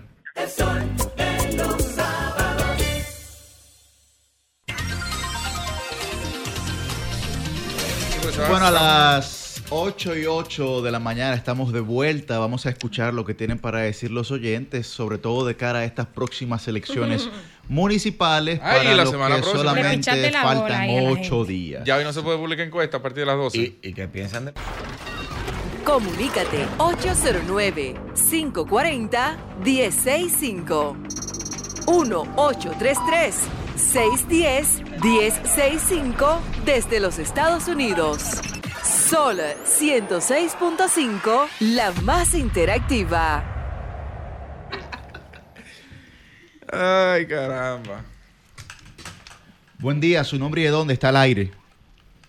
Y buen día, equipo, bendiciones. Les saluda Merandi aquí de los Guaricanos. Amén, igual. Sí, mira, mira, aquí se están haciendo unos trabajos de, de asfalto, gracias al Ministerio de Obras Públicas agradecer por eso, al ayuntamiento que también se ha dignado a hacer las aceras y contener en algunos lugares que no se habían hecho y agradecer al gobierno porque también se le está entregando a la gente necesitada eh, raciones alimenticias, no desde ahora, no desde ahora, hace días que están en eso, hace, hace meses. y agradecemos por eso. Pasen muy buenos días. Bien. Mira, justamente. Buen día, su nombre y de dónde está el aire. Buenos días. Adelante. El mejor, programa de los sábados. Adelante, León. León de Manhattan. Sí. Y no, es para, decirle a los capitaleños que sepan esta información, que quizás muchos de ellos no la saben. hasta el 2016 había en el ayuntamiento una brigada que llamaban los macos, que se encargaban de... ¿En cuál de los ayuntamientos? ¿En, el distrito? Sí. Ah, en el distrito nacional eh, se encargaban de limpiar los inbornales para que el agua, la, eh, una gran cantidad de agua fluyera por ahí. Pero llegó David Collado y lo canceló a todos.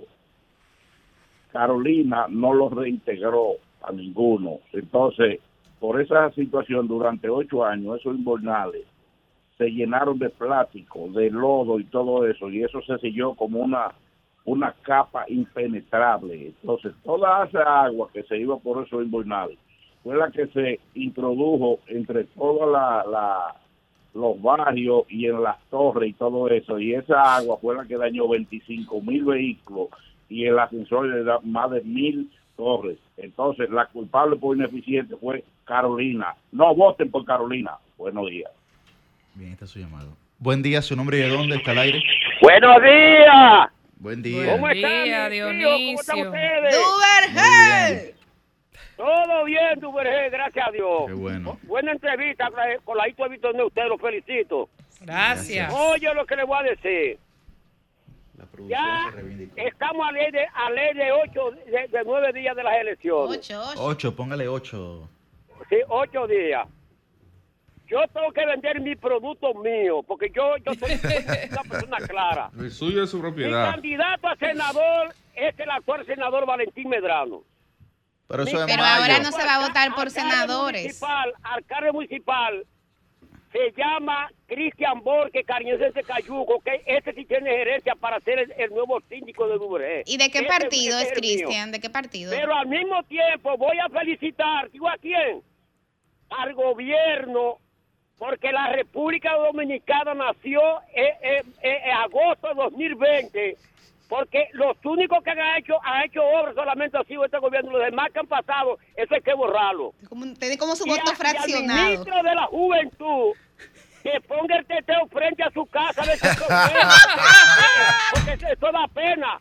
La gente llorando, los barrios, la capital, donde quiera, un problema. Entonces, es lo que le hace a la juventud dale el teteo y, y correr el motor. Pero señores, ¿y en qué país que estamos viviendo? ¿Cuál es el futuro de nuestra generación, de nuestra juventud? ¿Por qué no dice automáticamente a buscarle un problema a la juventud para que la juventud no fracase como están viviendo ahora? Que esos teteos están acabando con la, con, la clase eh, vieja aquí en este país. La gente está que no duerme todos los fines de semana. Buenos días y que Dios lo bendiga. Amén. Gracias. Buen día, su nombre de dónde está el aire. Adelante. Sí, tiene razón ese señor a decir que el en el 2020 empezó a demejorarse, a pasar hambre, a vivir en, en la miseria y a irrespetar los valores en todos los sentidos. Este gobierno tiene que irse porque se vendió como anticorrupción y es el más corrupto. Bien, ahí está su llamado. Buen día, su nombre y de dónde está el aire. Sí, buenos días, Yuri. Adelante. Josecito de los Praditos. Adelante, Josecito. Yuri. Sí. De verdad que nosotros los dominicanos, mira que como tú y Miesi, y Liz Miesi todita recuerdan ese presidente de Chile. Eh, nosotros tenemos por norma de buscar la felicidad de nuestro país, de nuestro pueblo. Y aunque eh, Carolina Mejía no sea de tu agrado, pero eh, hay que encaminarla. Hay que darle, hay que darle énfasis, hay que darle, hay que ayudarla a levantar. Como tú crees que eso que hizo eh, Carolina en el 30 de mayo, eso no se agradece es donde tú puedes ir ahora mismo, esta tarde, con tus hijos, con tus nietos, a, darle un poquito de, refrigerio. Entonces, nosotros que se siga trabajando así, se oye, como nosotros tenemos un presidente que está trabajando y mira este este metro que va, eh, eh, solamente el que no anda en la autopista Duarte no se da cuenta lo beneficioso que va a ser ese metro de desde lo Alcarrizo y, y, ahí mismo coger metro, eh, ahí en el 14, y tú ibas a Sabana Perdida, a donde el presidente Danilo hizo un, un, otro trabajo bueno, donde ahí eh, tú puedes ir a Villamella, eh, que, bueno, que quieren llevarlo hasta, hasta el aeropuerto de las Américas. Tú oye, entonces, un presidente que quiere echar para adelante, hay que echar, hay que ayudarlo, porque aunque la, la oposición quiera llegar está bien y que quiera hacer lo que sea, si la oposición llega, también hay que ayudarlo que, que haga lo que, lo que este pueblo necesita. Porque nosotros, la República Dominicana, lo que en verdad necesita es que tenga buen esparcimiento, que tú puedas salir con tu nieto, con tus hijos, que tú mañana aprendas de, de, porque ustedes son gente, son muchachos jóvenes que van aprendiendo y van acogiendo de cada presidente que pasa por ahí ustedes van cogiendo algo bueno, van aprendiendo algo bueno. Y este pueblo necesita, necesita juventud como ustedes, como Cristian Cabrera también. oye, ustedes son juventud que mañana van a ser presidente. Que Dios le bendiga Gracias, Josecito. Gracias. No, no, eh, sabemos que tenemos la suficiente capacidad de reconocer las luces de las personas. Eh, así como lo hicimos con el presidente Piñeira, pero entre él y la Bachelet hubiese votado por la Bachelet. Es el mismo caso actual. Cambio fuera.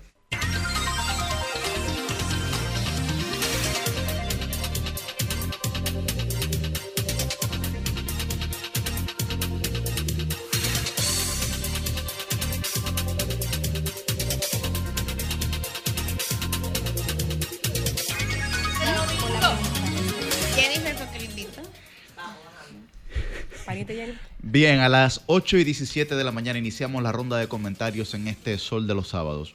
Muy buen día para don Francisco Guillén Blandino.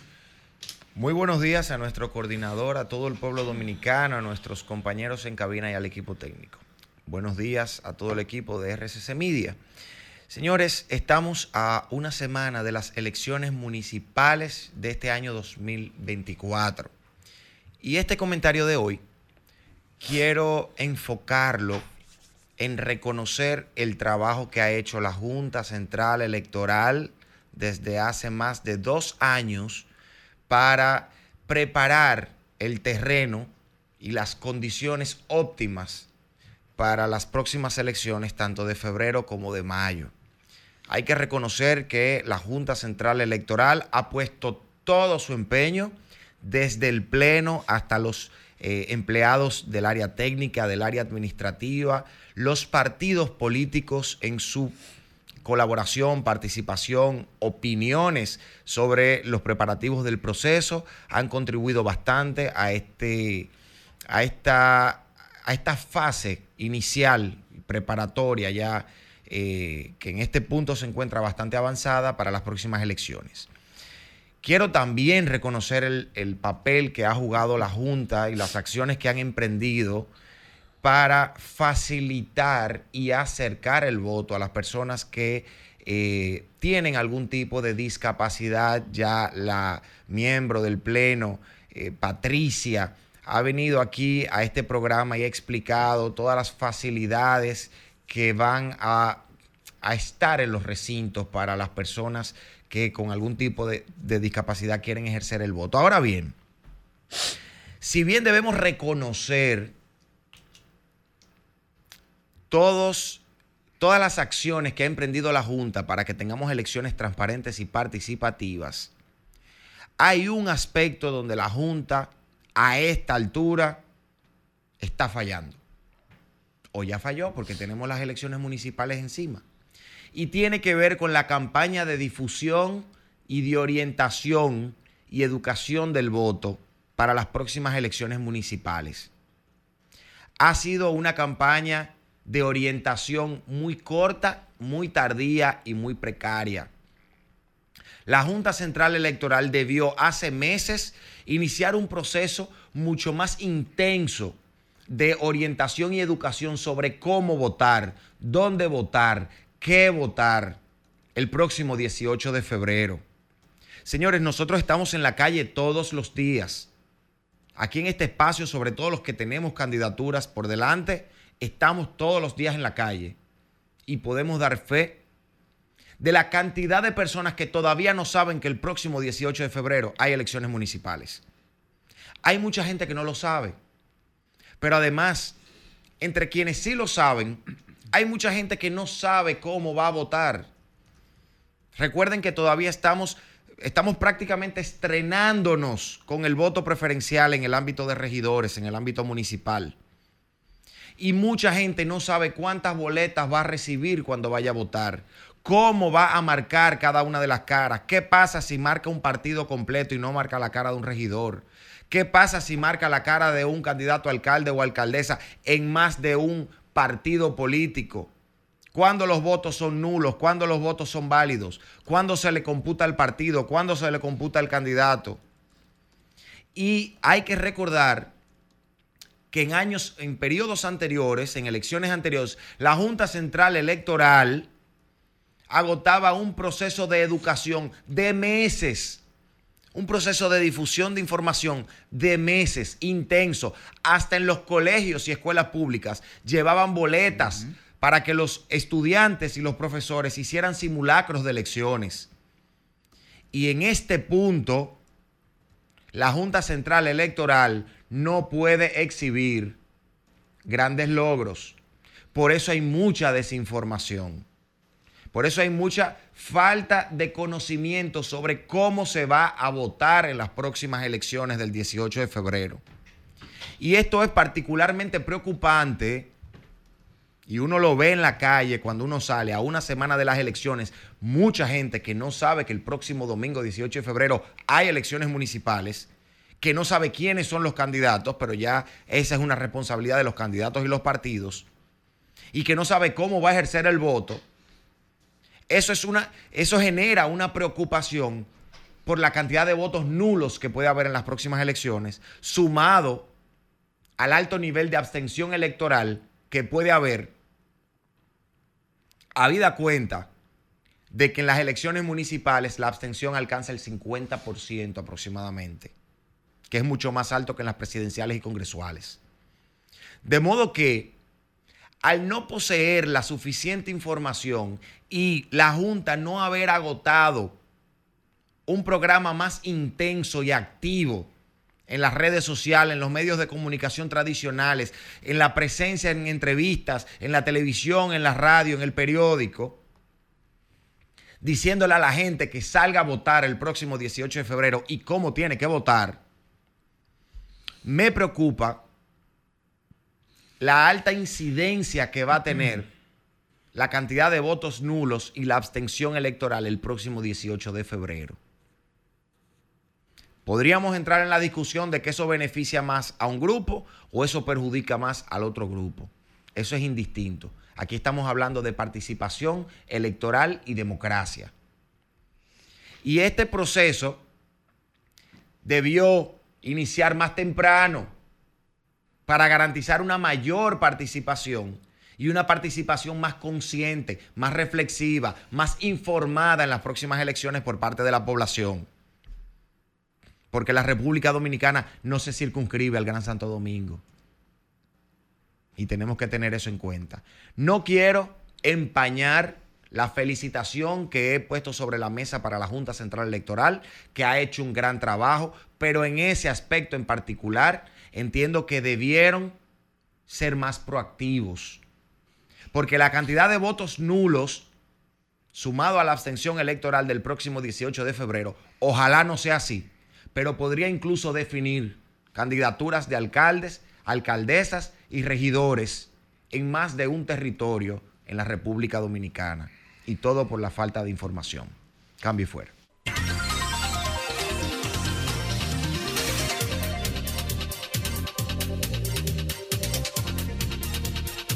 Bien, a las 8 y 24 de la mañana seguimos con esta ronda de comentarios. Muy buen día para don Cristian Cabrera. Buenos días, República Dominicana. Buenos días a todos los que en sintonía están con este sol de los sábados. Antes de pasar con el comentario central, felicitar de alguna forma al grupo Punta Cana, que esta semana logró algo que ojalá pueda expandirse en otras empresas incluso. Y me refiero a que esta semana se firmó un acuerdo para que sea ese grupo quien construya y opere una terminal del Aeropuerto Internacional de Guyana. Y eso de alguna forma genera una expansión y un importante peso en el mercado a partir de que ya República Dominicana no se consolida eh, a través de sus empresas como una, como una desarrolladora nacional, sino que se expande hacia el extranjero y eso tiene un impacto en cómo nos ve el mundo.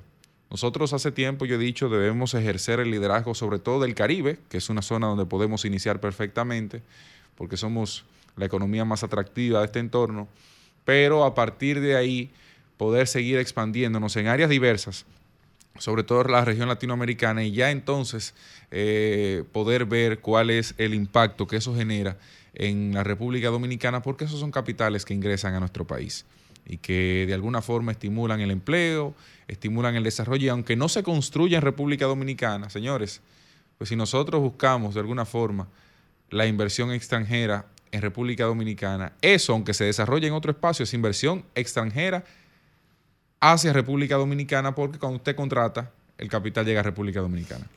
Y esa contratación impacta la economía de forma importante. De manera que ojalá esto pueda expandirse eh, ese memorándum de entendimiento que se firmó para, esa, para el desarrollo de ese proyecto, la, de la construcción y operación de una nueva terminal en el Aeropuerto Internacional Shedi Hagan de Guyana. Por otro lado, este proceso electoral de 2024 se supone debe de alguna forma a República Dominicana dejarle algunas lecciones. Y yo en estos días recibía la visita de un enviado de la Junta Central Electoral para hablar un poco sobre cuáles son las boletas, eh, cómo se votaría.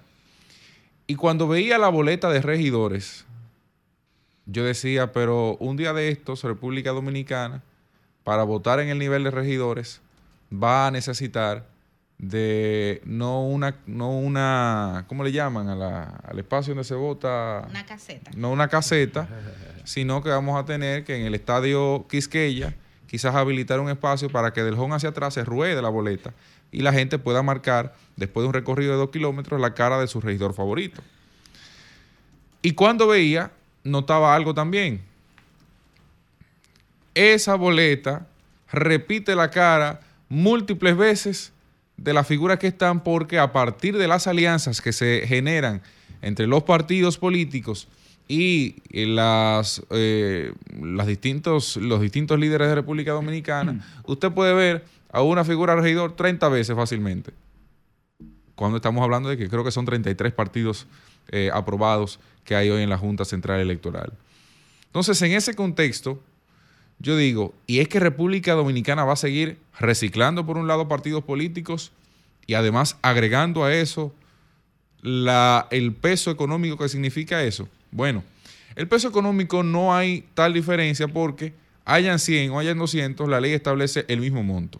Y eso es cierto frente sobre todo a el financiamiento público, que es la base de muchos de los financiamientos de los partidos políticos, sobre todo de esos pequeños porque en muy pocas ocasiones, como tienen poca posibilidad de llegar al poder de forma directa, encuentran en el sector privado algún respaldo de la membresía, tampoco encuentran un gran respaldo y eso dificulta el desarrollo económico de esas organizaciones políticas. Ahora bien, yo no estoy en desacuerdo con que aquí se aprueben partidos políticos.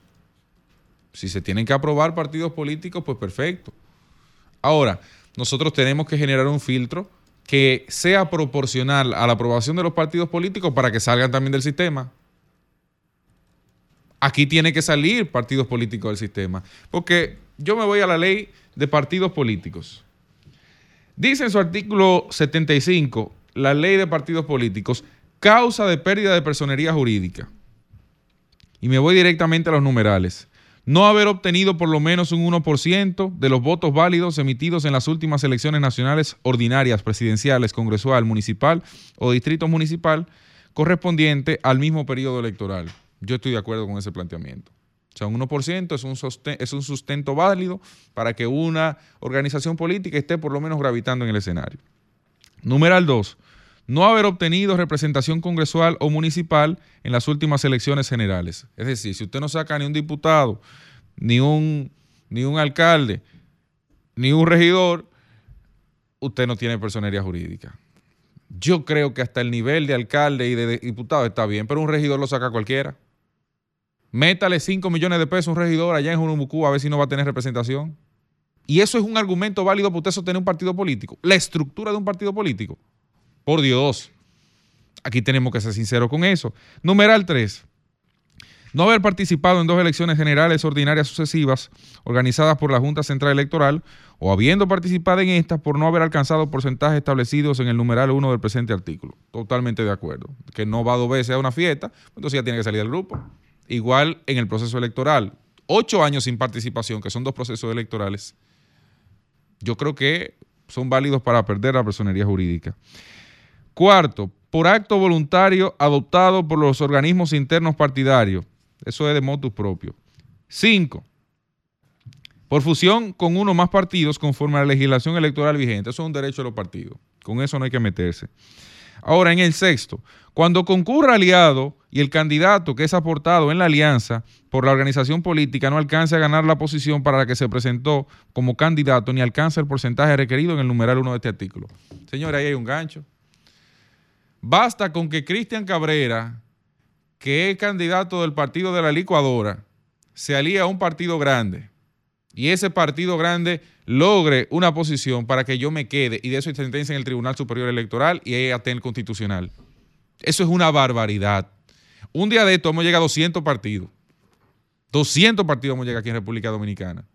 Sin que aporten absolutamente nada, muchos de ellos, a la democracia. Hoy usted analiza, y siendo quizás un poco benevolente, aquí hay 10 a 15 partidos que tienen por lo menos la capacidad de competir, que pueden presentar candidatos en dos o tres localidades y que pueden tener algún peso. Después de ahí, todo es bagazo. Entonces yo creo que a partir de ahora República Dominicana debe tener más criterio porque esas son de las cosas que afectan a la clase política que si nosotros no le ponemos coto, tarde o temprano van a hacer que se caigan los chiquitos y también los grandes y con ello arrastrar la democracia. Cambio fuera.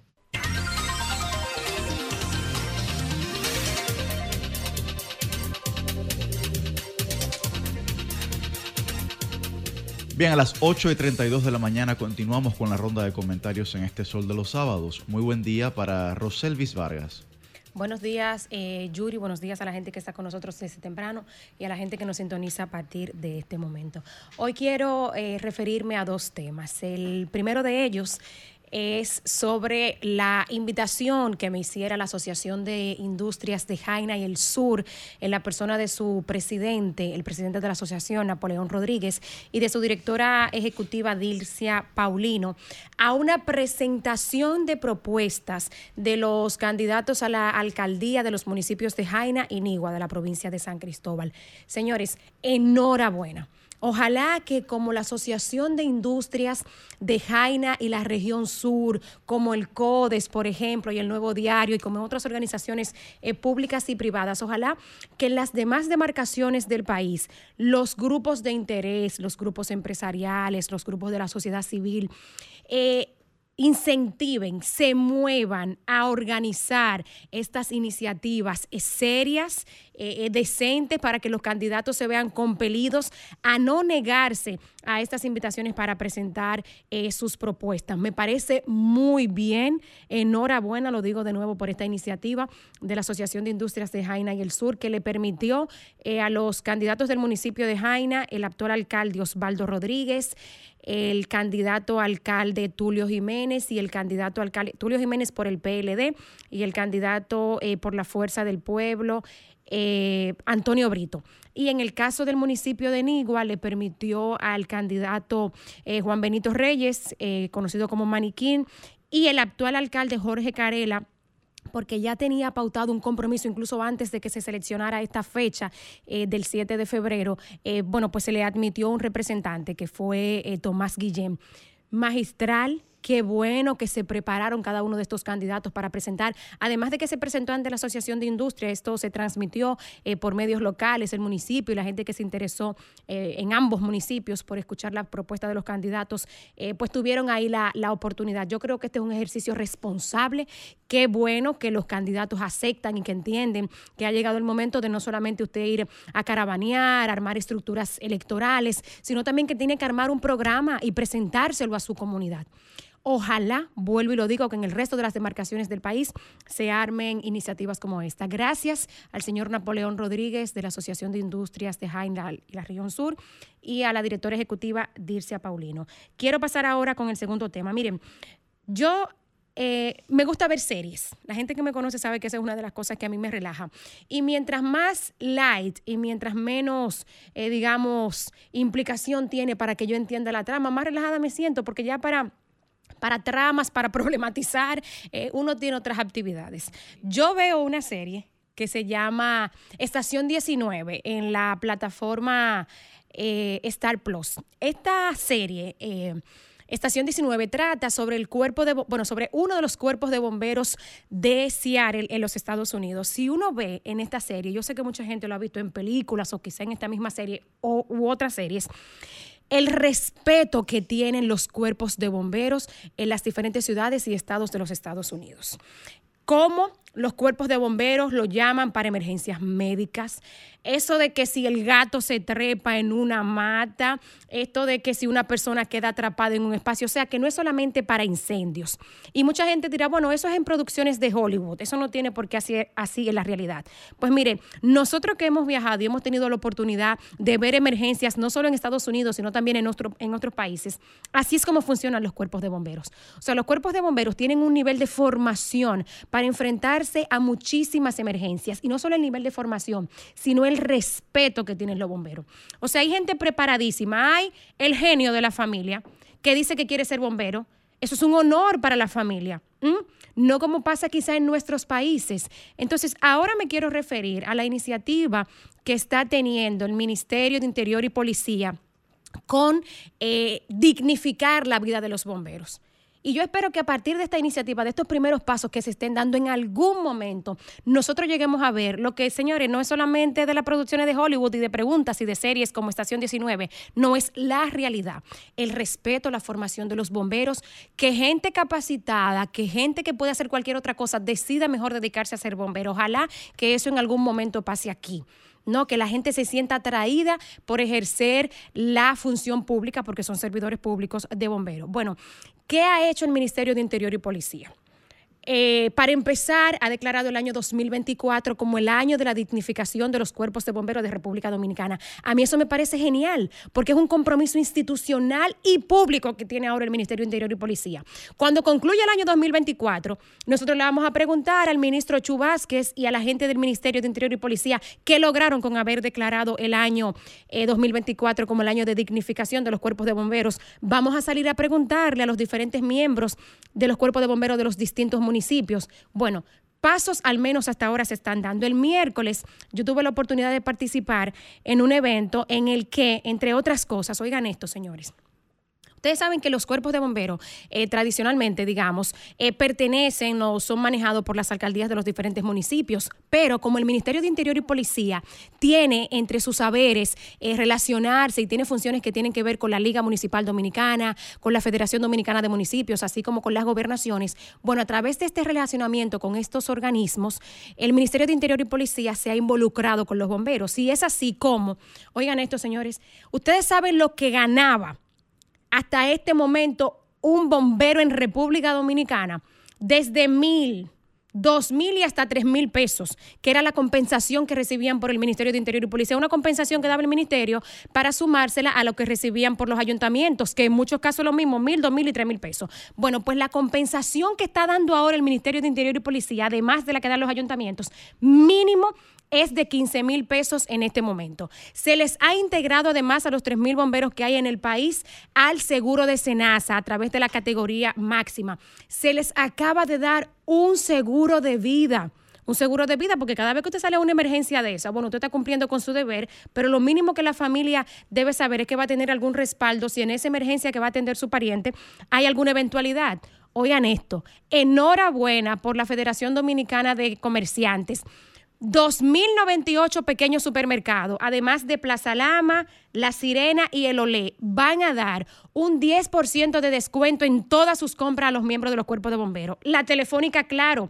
Todo el que sea bombero que vaya a tener un contrato de telecomunicación, 10% de, de descuento en su factura. El metro, teleférico, ONSA, los corredores de autobuses, una tarjeta para los miembros de los cuerpos de bomberos. O sea, yo creo que ya ha llegado la hora de que sea atractivo en República Dominicana usted ser bombero, que no sea solamente una precariedad, que no sea una, una, una vergüenza, un hazme reír, como mismo reconocían algunos funcionarios en ese evento. Ministro Chubásquez, qué bueno esto que usted está haciendo. Por favor, que el resto de lo que queda del año sea de verdad para dignificar la vida de los bomberos y que esos hombres y mujeres que los saludamos cuando eh, son voluntarios y hacen lo que hizo María Valera en la explosión de San Cristóbal o cuando se fajan en los incendios forestales, que no sean solamente esos reconocimientos, sino muchas iniciativas más como esta, que de verdad dignifiquen la vida de los bomberos.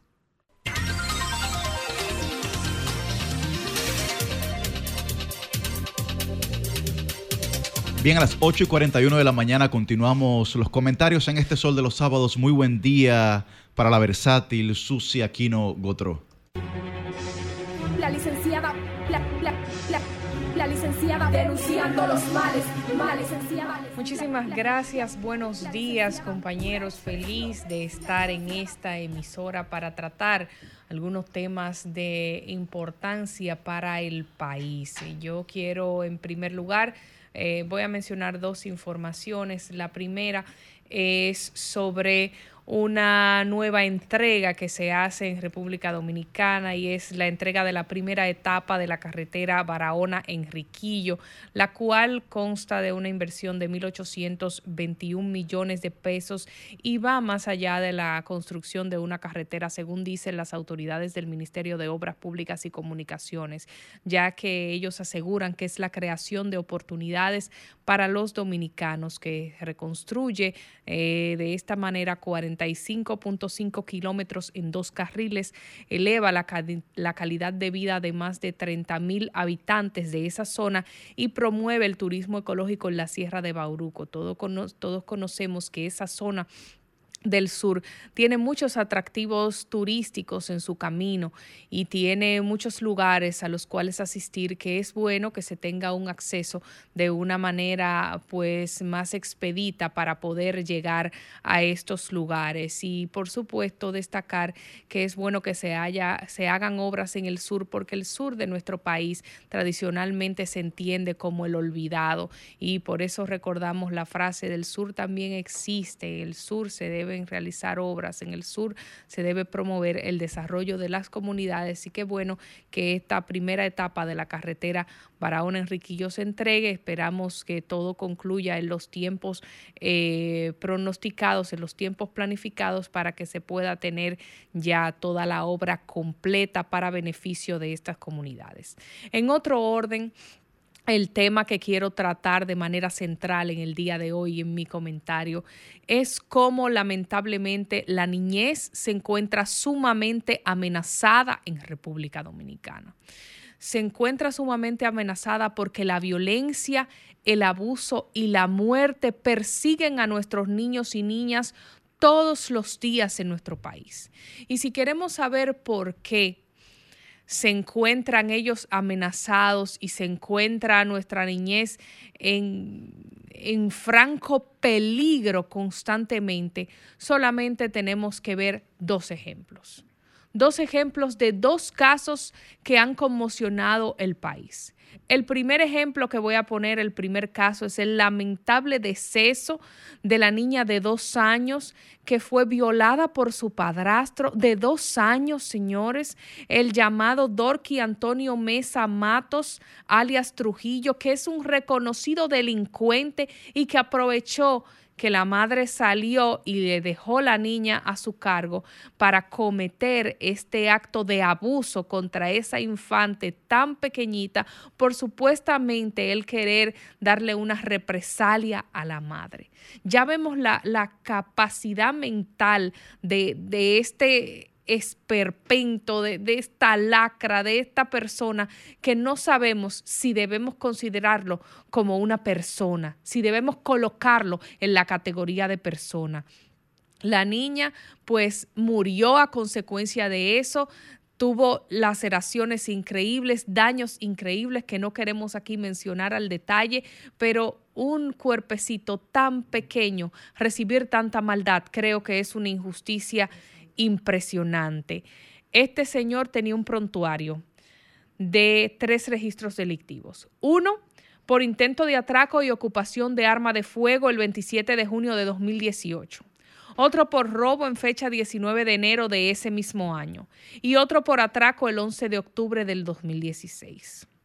El segundo caso es el del niño Rafael Castro Terrero de 5 años, quien estaba desaparecido, tenía tres días desaparecido en San Luis y luego fue encontrado sin vida su cuerpo en un solar baldío próximo a la zona de su residencia. Allí sus padres dicen, la madre dice que no duró ni cinco minutos en el colmado con la niña más pequeña y cuando llegó encontró la puerta de la casa abierta y el niño desaparecido.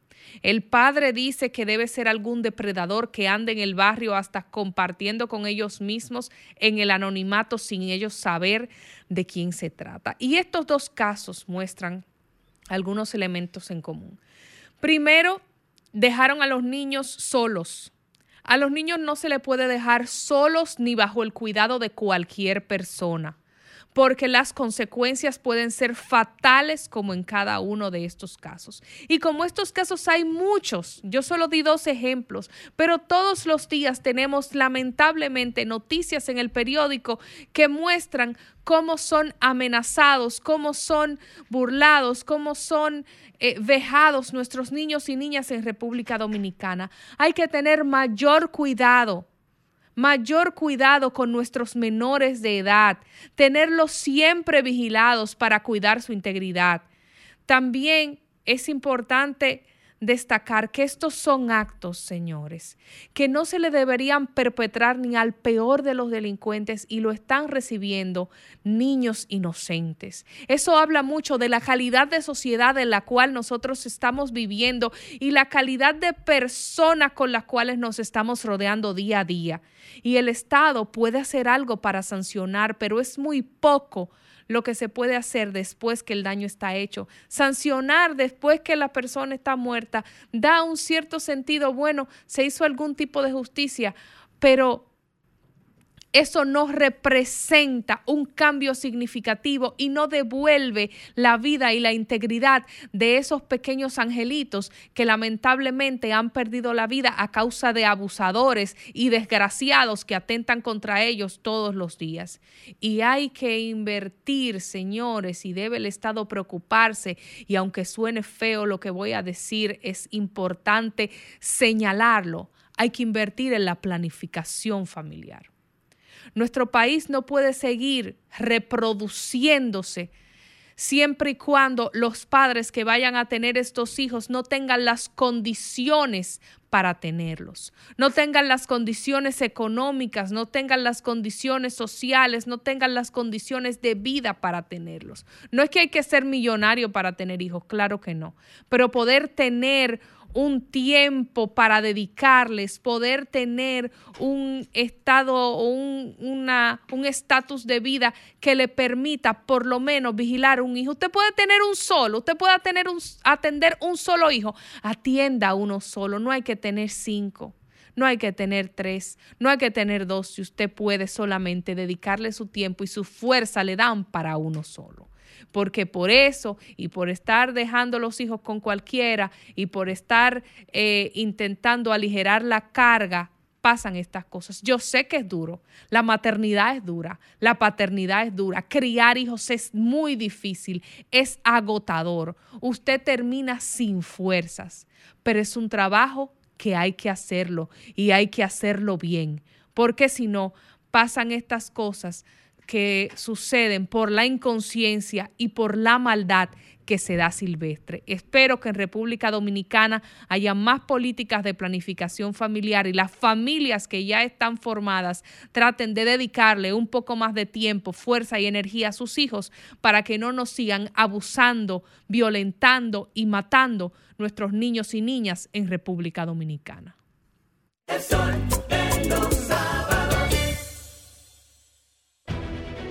106.5, la más interactiva. Una emisora RCC Miria.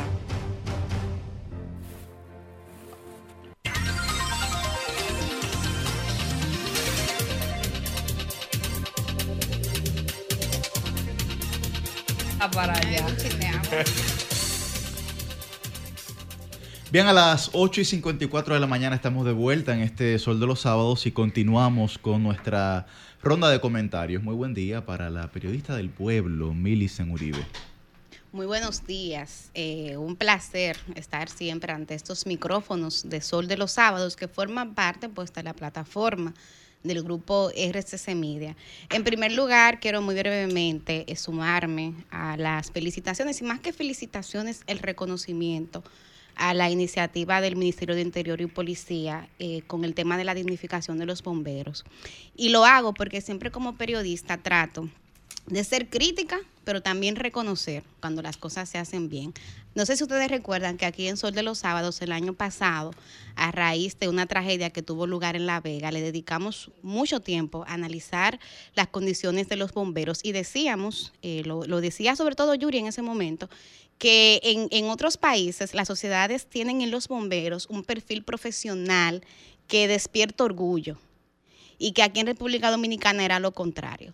Eh, de modo que esta información de que el Ministerio de Interior y Policía eh, va a aumentar la subvención que reciben los bomberos de 3 mil a 15 mil pesos, que le va a poner seguro de vida, incluye también otras bonificaciones como descuento de 5 y 10% en los supermercados Igualmente, acceso a celulares, con data, con internet, el seguro de vida, todo eso es una buena iniciativa. ¿Y por qué lo digo? Bueno, yo le decía a mis compañeros antes de, eh, bueno, en una pausa, que yo creo que aquí hay perfiles profesionales que hay que reivindicar. Yo le hablaba del caso de los políticos y las políticas, que muchas veces se le mete a todo en el mismo saco.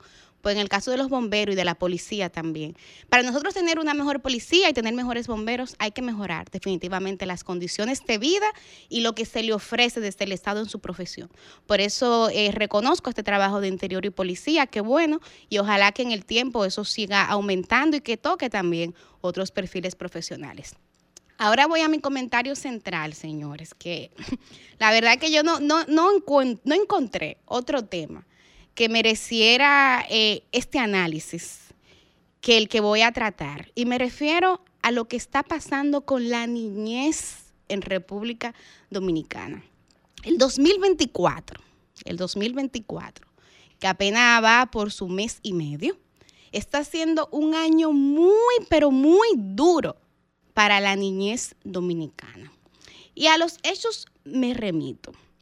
Señores y señores, las informaciones que estamos recibiendo de tragedias que muy lamentablemente tienen como protagonistas en calidad de víctima a niños y a niñas son muchas.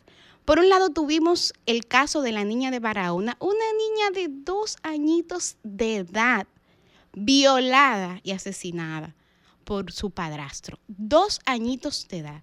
Yo no voy a entrar en detalles de las condiciones en que terminó el cuerpo de esa niña. Eso sería morboso. Yo no creo en ese tipo de periodismo. Pero sí es importante que ustedes sepan que fue una muerte muy dolorosa la que sufrió esta pequeña criatura.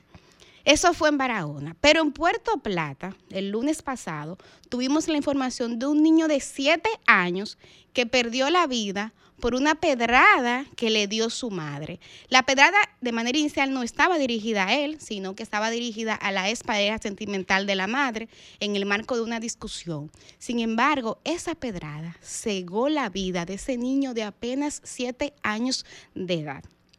El mes pasado, el mes pasado, tuvimos también noticia de un hecho que a todos y a todas nos conmocionó tuvo lugar en Punta Cana, en la comunidad de Verón. Y ahí sucedió que una tía torturó a un niño, ustedes recuerdan ese caso, un niño de 8 años. Miren, señores, ese cuerpo de ese niño tenía casi 150 heridas y laceraciones. Ustedes pueden tener esa imagen gráfica de un niñito de 8 años de edad con más de 150 heridas en su cuerpo. Esas son las tragedias que está experimentando nuestra niñez. Pero justamente la semana pasada en San Luis, un niño de cuatro años desapareció de su casa mientras cenaba y apareció tres días después en un solar baldío en esa misma comunidad. Y no bien ha terminado la semana cuando también tuvimos la información de que en La Vega, en La Vega, habían sometido a dos hombres, padre y abuelo de una menor de edad, porque la violaban. Ustedes, están oyendo esto, ustedes me están siguiendo. El papá y el abuelo violaban a la niña desde que ella tenía 10 años de edad. Hoy día esa niña tiene 15 años, es ya una adolescente. Pero adivinen qué, está embarazada. O sea, qué bendito drama, señores, qué tragedia. Y a veces uno habla estos casos, hay gente que cree, no, esas son excepciones, no, que están trayendo los temas por los pelos, no. Es que esa es una realidad de una República Dominicana, que si bien no es la República de Naco y de Piantini, ni es la República Dominicana de Punta Cana, es una República Dominicana que está ahí. Son hechos y son casos que pasan. Por eso yo creo que aquí lo más lamentable es que no podemos ver esto como hechos aislados. Aquí estamos ante una violencia sistemática hacia la niñez dominicana. Y les puedo compartir las cifras para que así lo vean. Miren, en los últimos nueve años en República Dominicana, 2.894 niñas, niños y adolescentes terminaron en hogares de paso de Conani porque habían sido víctimas de abuso sexual. Ustedes dirán, 3.000 es mucho, pero ustedes saben qué es lo peor de eso, que siempre en estos casos, al igual que sucede con la violencia de género, la realidad supera a la cantidad de denuncias. De modo que ustedes le pueden subir algo a esa cifra y no se van a equivocar. Hay una violencia cultural aquí hacia la niñez. Ustedes recuerdan frases como, ah, que los muchachos hablan cuando las gallinas mean. Aquí el sujeto niñez no tiene el valor social y político que tienen otras sociedades. Y parte del problema es que no tiene voceros institucionales, voceros sociales. Por ejemplo, aquí en este programa Yuri se vive posicionando a favor de la juventud. Susi y yo nos posicionamos a favor de las mujeres. Pero ¿quién habla a favor de la niñez? ¿Quién, ¿Quién lleva esa agenda? Además de las instituciones públicas, de las ONG, pero voceros sociales legítimos no lo hay. Y eso es un problema porque no permite que haya conciencia de las necesidades que hay en ese tema. Entonces voy a cerrar este comentario apuntando, primero haciendo un llamado a que hagamos una gran cruzada nacional a favor de la niñez dominicana. Lo hago de manera responsable en esta plataforma de RCC Media. Un llamado a favor de la niñez dominicana, una gran cruzada porque estos datos demuestran que es necesario. Y voy a terminar con una propuesta que va en dos vertientes. Lo primero, el tema institucional que hay que entender que este no es un tema solamente de CONANI y del Ministerio Público. Ahí tiene que intervenir educación tiene que intervenir salud pública, el empresariado, los medios de comunicación. Tienen que intervenir porque eso es un tema país. Pero el otro elemento es lo personal. Yo creo que hay que aumentar, en un término que lo acaba de decir Roselvi, la percepción de riesgo en relación a nuestra niñez y a nuestros adolescentes. Mire, no dejen los niños solos. Hay que proteger la integridad física de ellos y no confíen en nadie. Fíjense que en todos los casos que yo he relatado, quienes perpetran esos crímenes forman parte del círculo íntimo de esos niños y esas niñas. Estamos hablando de padrastros, de abuelos, de padres, de tíos, de tías, de madres. No confíen en nadie, no le dejen sus niños solos a nadie. Eso es importante. Háblele de sus partes privadas, explíquele en los términos adecuados para su edad lo que es un abuso sexual. Mami, papi, nadie tiene que tocarte eso, eso es su parte privada, nadie debe tocarlo. Y si así pasa, dímelo. Confíen en los niños, créanle. Permitan que haya un clima de confianza entre ustedes y sus hijos, sus sobrinos y sus nietos. Porque miren, hay un adagio que dice que las sociedades y su desarrollo se evalúan en función primero, de cómo está organizado su tránsito y segundo, de cómo trata a sus envejecientes y a su niñez. A sus envejecientes y a su niñez. Y partiendo de esto que he explicado aquí, déjenme decirle que República Dominicana, por más desarrollo económico, por más avance institucional, por más avance político, mientras estas cosas pasen con nuestros niños y con nuestras niñas, seguiremos siendo poco menos que una sociedad preagrícola. Cambio fuera.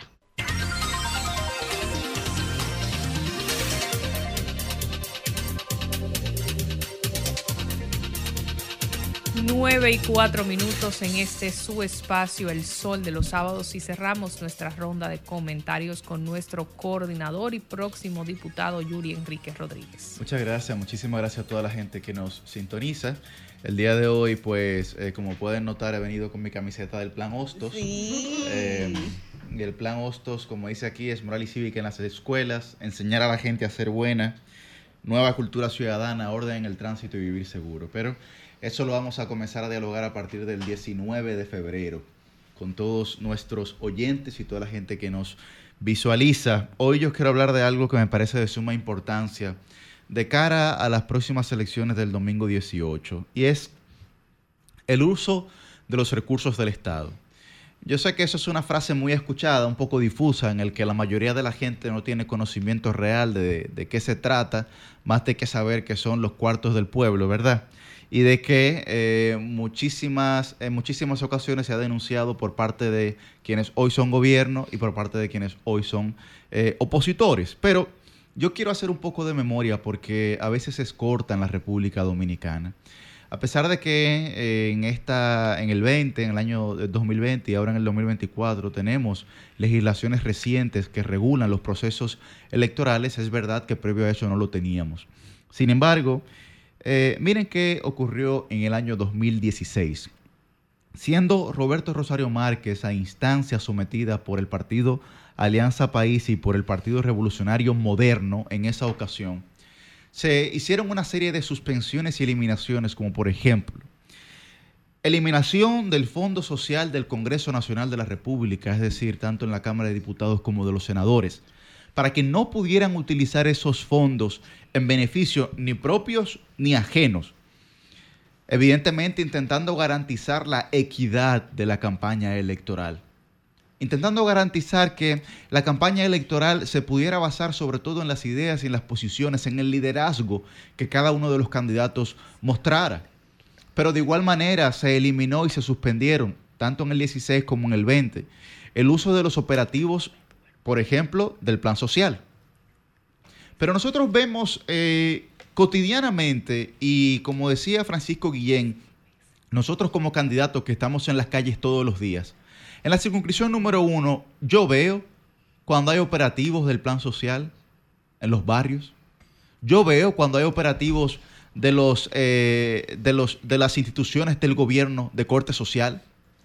Nosotros lo visualizamos con nuestros propios ojos entonces es inconcebible que un gobierno y un partido que llegó al gobierno planteando el criterio de la transparencia y de la honorabilidad en el ejercicio político, continúe haciendo lo mismo que ellos criticaban. No es justo que nosotros hayamos eh, eh, tenido que entrar en un debate sobre si el presidente de la República y las eh, instituciones del Estado debían o no proceder con las inauguraciones en el periodo previo a los 40 días de las elecciones municipales, cuando la ley tácitamente, de manera explícita, señala municipales y presidenciales. No dice y o, como en otras eh, eh, versiones normativas tenemos. Pero también es una pena que, que, partidos de la oposición, como el Partido de la Liberación Dominicana, haya sometido instancias del uso de recursos del Estado ante la Junta Central Electoral como órgano competente y la Junta hoy eh, por lo menos hasta hoy, haya accedido al silencio administrativo? Porque no han dado una respuesta ni en favor ni en contra de esa instancia. Pero yo siempre trato de venir aquí a hablar con evidencia, y la gente lo sabe por mi rol eh, de abogado, no tanto de político, sino de mi formación académica, y yo voy a plantear aquí algunas cosas. Por ejemplo, el bono mil que sacó el Ministerio de Educación la semana pasada para ayudar a las madres y a los padres eh, eh, para que sus hijos puedan concluir el año escolar. Pero ahora, en febrero, y el año escolar concluye en junio. Es decir, faltan cinco meses, seis meses, para que el año escolar concluya. Y el Ministerio de Educación de la República Dominicana lanza un bono mil para que supuestamente puedan ayudar a concluir el año escolar a dos semanas de las elecciones municipales. La verdad que se ha hecho un festín con el 4% en este país. Un festival lo que se hace. Constantemente. Constantemente. Pero la gente tiene que observar eso. Segundo ejemplo. ¿Cómo puede ser que el Ministerio de Educación Superior, Ciencia y Tecnología, en su sede principal, ubicada en la Máximo Gómez, coloque una valla gigante en la entrada de esa institución diciendo que el ministro y el presidente de la República, Luis Abinader, han entregado más de 40 mil becas con la fotografía del ministro y el presidente. Burdo y absurdo. Y nadie se atreve, yo no veo las organizaciones civiles escandalizadas escandalizadas. Eh, eh, Cristian. Que no acostumbro. Recuerda que él incluso en la UAS, en las elecciones de la UAS, metió, a, pesar de ser el, ente imparcial, metió, metió en el brazo, nos metió el ministerio. Sí, sí, él, en, uno de los procesos. Él que por su esposa, que, es una señora que quiero mucho y respeto mucho, pero que ahí debió guardar las formas, debió guardar las formas porque él es el órgano rector de las universidades. Esa institución, no él como figura, esa institución. Entonces una valla ahí del agua al agua en la Máximo Gómez, más de no sé cuánta tanta beca, con la cara del presidente y del ministro. Ah, pero ven acá. Ven acá, papá. Tercer ejemplo que voy a dar. Mandan vagones del monorriel a Santiago, que han instalado el gobierno en Santiago, con un nerviosismo tremendo mandan vagones del monorriel a Santiago. Ah, pero le preguntan a don Manuel Estrella en Fitur que para cuándo va a estar listo el monorriel. Y don Manuel Estrella dice que para inicio del 2025. ¿Por qué mandarlo inicio del 2024? Si falta un año, si ni siquiera la zapata y los cimientos de ese monorriel están hechos. Entonces la sociedad del espectáculo que el PRM quiere vender para generar una percepción en favor de su candidato e intentar vencer al candidato opositor con ese tipo de actuaciones. Con ese tipo de actuaciones. Igual en Santo Domingo Este, igual en el Distrito Nacional. Entonces, unos eh, candidatos, un gobierno que está tan bien valorado en todas las encuestas y que entiende que la valoración presidencial se le va a transferir a los candidatos a alcalde, no debería estar haciendo ese tipo de actuaciones. Inclusive, lanzar una campaña institucional diciendo un solo gobierno para mí, eso es asumir un riesgo eh, potencialmente catastrófico. Catastrófico, de que pongan a su figura más valorada a caminar con los alcaldes que peor posicionados están, porque necesitan el apoyo. Que el de Santiago, el Santo Domingo Oeste, Santo Domingo Norte, no es casual que esas figuras hayan salido ahí, sino que es causal. La causa es que no tienen los números.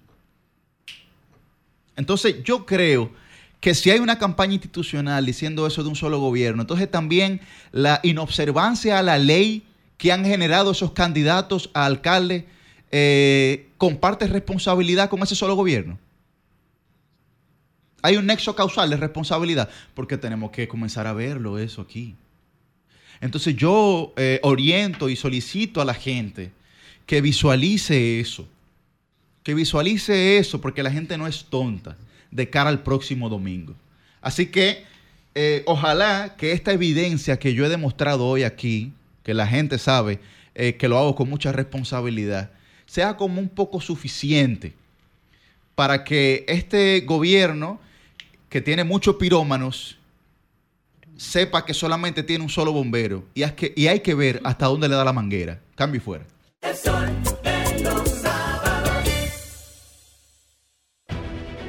106.5, la más interactiva.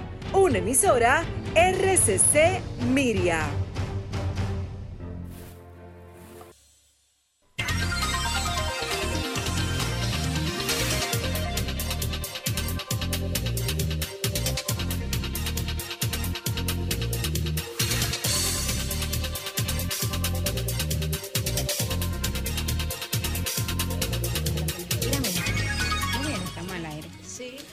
Bien, bueno, a las 9 y 17 de la mañana continuamos con este Sol de los Sábados. Tenemos nuestros eh, primeros entrevistados del día de hoy, como le habíamos anunciado al inicio del programa. Candidatos a regidores, con nosotros está Julia eh, Muñiz, ella es candidata a regidora por la circunscripción número uno por el Partido Revolucionario Moderno. Y también está con nosotros Francisco Tavares, que es candidato a regidor por el Partido Alianza País. Ellos que ya están a ocho días de del día D, como se conoce, de D-Day, ¿verdad? Eh, que es el momento de la verdad, como dicen, como dicen algunos, es la verdadera encuesta. Buen día, Julia. Tiene que aclarar eso, amiga, para que la gente no crea que te de usted, eh, Julia. No, él, por eso fue que lo dije, porque ese término popit, fue muy popista. ese, No, porque tú sabes que se le atribuye. Eso es como demócrata, eso, es como una contienda demócrata y republicana. No, por ejemplo, cuando tú eh, lees el la historia, por ejemplo, sobre el desembarco de, de Normandía, ellos planteaban, ellos planteaban el D-Day. El día de, Los ingleses, claro, sí, así es. Bueno, señores, buenos días. Francisco, Julia, un placer tenerlos aquí, buenos amigos de este programa y, míos. Miren, eh, estamos ya a ocho días de las elecciones. Según la resolución 0324 de la Junta Central Electoral, ya no van a salir encuestas esta semana. ¿Cuáles son los números que ustedes manejan? ¿Cómo están sus candidaturas? ¿Cómo están sus partidos para las municipales? Cuéntanos un poco de eso los dos, por favor. Empezamos con Julia. Bueno, yo creo que son muchas eh, como al mismo tiempo. Eh, yo te diría, bueno, en el marco específico de lo que tiene que ver con la regiduría y el, tema de los números, yo te voy a ser totalmente honesta. Yo lo que tengo son eh, aproximadamente 50 días pues en este proceso, en la contienda. Yo no te pudiera decir que estoy manejando números relacionados a mí. Eh, creo que la, la, gama tan amplia de regidores que hay hasta el momento en todos los partidos políticos quizás no ha permitido que se pueda, de candidatos, perdón, quizás no ha permitido que se pueda presentar pues como encuestas per se. Y eh, en ese ámbito yo no te puedo decir. Ahora, yo sí me Pero háblanos del entusiasmo que ves de la, Ahí es que voy. No, lo que pasa es que como esta juventud tan preparada, tengo que contestar lo que es para que después no me digan. Tú sabes que... no, me digas no, una cosa y yo te vi con un Superman que necesito que me lo preste esta semana antes que se acabe el asunto. Bueno, volviendo aquí.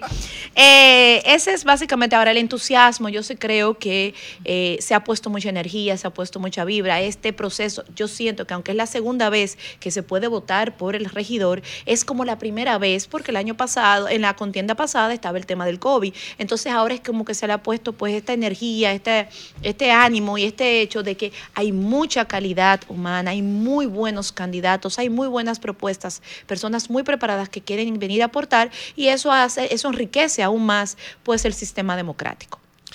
Bueno, eh, en mi caso te digo que no me dejo número como tal. En mi demarcación son 62 candidatos que hay a regidores. Circunscripción número 2, Distrito Nacional. Es una lástima que de 62 eh, muy pocos van a los medios a hablar sobre temas puntuales y estructurales de la alcaldía.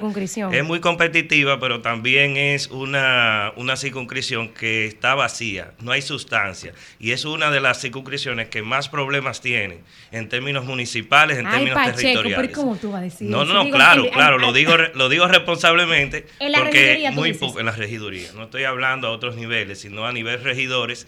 Y cuando veo mis competidores, realmente lo que se enfocan saben es en, el asistencialismo, en dar cositas allí, acá, pero no he visto que han abordado un tema de forma apropiada, de forma tal que los ciudadanos que habitan esa parte norte de la ciudad pues se vean realmente identificados en los problemas que abordan. Y en el caso tuyo, Francisco con la y Julia, ¿cuáles son las propuestas puntuales que tú en ese contexto le haces al electorado de la circunscripción 2 del distrito? Bueno, fíjate, yo en ese en todo este tiempo he hecho un recorrido muy profundo a todo nivel en la circunscripción número 2. He ido a los girasoles sobre tema, sobre, sobre todo en el lugar específico de los cocos. ¿Qué es, lo que, ¿Qué es lo que demandan las personas de los cocos? Esa atención es que los servicios municipales, sobre todo lo más básico, eh, recogida de basura, y una concentración, es difícil porque hay una concentración urbana muy, muy grande, eh, poblacional en un terreno que no era urbanizable, que eran parte de fincas, ¿verdad? Que hace 30 o 40 años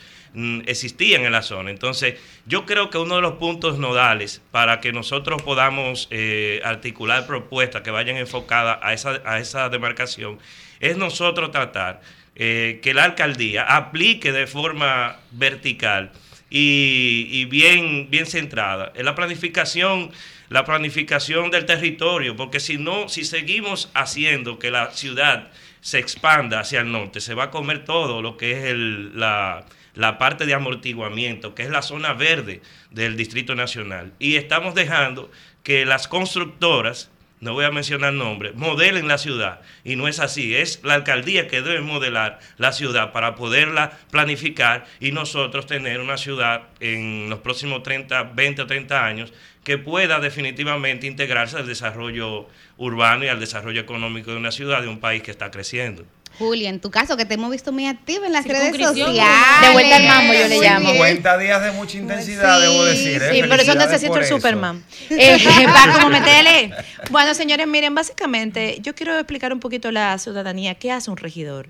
Porque el regidor tiene el rol de fiscalizar, pues, la gestión que realiza el alcalde y, a su vez, presentar políticas públicas. Yo digo que desde ese pequeño espacio, eh, yo quiero aportar lo que yo he venido haciendo a través de todos estos años, que es en el marco de la educación. Yo entiendo que muchas de las problemáticas que nosotros hoy tenemos se pudieran mitigar a través de tener una población educada y formada en el marco de la educación ciudadana.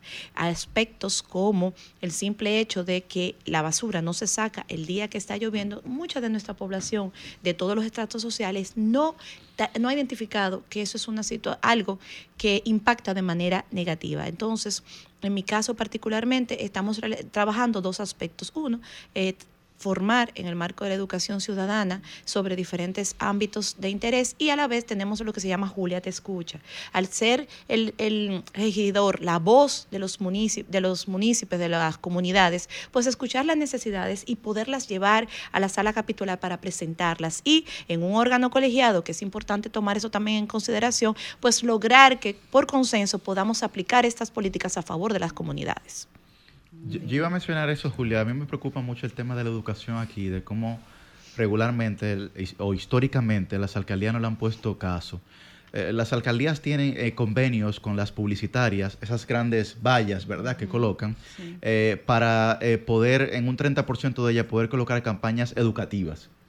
Entonces, tenemos una ciudad minada de vallas, literalmente, con amplia contaminación visual, pero que durante tres años que no hay campaña, no se le saca el provecho que la alcaldía eh, puede, puede sacarle. Entonces, yo creo que sería una gran iniciativa. No sé si lo tienen contemplado eso. En su Pero tú hablas en el marco de tomar las vallas para ese... Eh, para las campañas, educativas. Bueno, mira, yo entiendo que hay una partida presupuestaria y ya en su debido momento, en el momento en que tú estás ahí, pues entiendo que todos los instrumentos o herramientas que estén a favor de la alcaldía en el marco de poder gestionar algún tipo de logística que le llegue a la población esta información, pues entiendo que sería viable eh, en ese aspecto, aunque también tú tienes que recordar que las vallas no pertenecen a la alcaldía. Las vallas siempre suelen ser espacios que alquilan o que pagan algún tipo de impuesto eh, a la alcaldía para establecer el uso de las mismas. por eso digo que la alcaldía tiene convenio con aproximadamente el 30% de ellas precisamente establecido para eh, campañas educativas. De forma gratuita. De, forma gratuita, O sea, que es parte ya de, digamos, de algo convenido. Sí, sí A mí me parece muy interesante lo que tú mencionas de la educación, porque en el Distrito Nacional actualmente estamos cerca de producir más de un millón de toneladas de residuos sólidos. Y nuestra circunscripción, que es la que tiene más de siete cañadas y arroyos que alimentan el río Isabela, es una de las grandes productoras de residuos, de plástico, etcétera. Si ustedes pasan por los girasoles, los ríos y, el manzano, se pueden dar cuenta de la gran bomba que estamos creando nosotros ambiental a nivel del Distrito Nacional. Porque muchos de esos ciudadanos, al no tener la educación y la forma de tratar de forma integral los residuos, la tiran al, al, al afluente más cercano, dígase el arroyo Cañada. Eso anega los arroyos y prácticamente yo me he dado cuenta de que eso está creando incluso enfermedades cutáneas, respiratorias, en muchas personas que habitan en los girasoles. El gobierno ha comenzado a intervenir una parte de esas cañadas, pero cuidado, no solo encarcharla, eh, puede ser una solución, es decir, taparla y hacerla de concreto por encima, sino que hay que educar a la población, porque hay zonas en donde se ha hecho esa intervención y nueva vez, el problema es que eso se obstruye por la gran cantidad de plásticos y desechos y animales muertos que vierten los, los ciudadanos en esos lugares. O sea, hay que buscar la forma de educar. El tejido comunitario yo creo que es clave para nosotros comenzar a hacer una especie de educación municipal eh, bien, bien asentada y que incluso en, las, en el currículo escolar, conjuntamente con la alcaldía del Distrito Nacional, se incluya eso. Y el tema que tú mencionas es complementario, es decir, hay que utilizar la publicidad para fines que realmente apoyen iniciativas ciudadanas para hacer del Distrito Nacional un espacio urbano limpio, sano y además eh, habitable para todos y todas. Hace un tiempo eh, en el Congreso curso un proyecto que plantea utilizar a la capital como piloto para el tema de turismo de personas con algún nivel de discapacidad, eh, de movilidad, y que con eso se desarrollaran una serie de políticas para facilitar que esa gente se pueda desplazar de forma natural, de forma fácil en, en, el Distrito Nacional. Me gustaría saber la opinión de ustedes dos sobre un proyecto como este y la viabilidad del mismo y cómo ustedes lo visualizan desde su ejecución en el Consejo de Regidores de la capital. ¿Quién? Eh, bueno, mira, coincidencialmente, eso es uno de los puntos que yo he estado eh, promoviendo desde la educación ciudadana, que son los espacios amigables.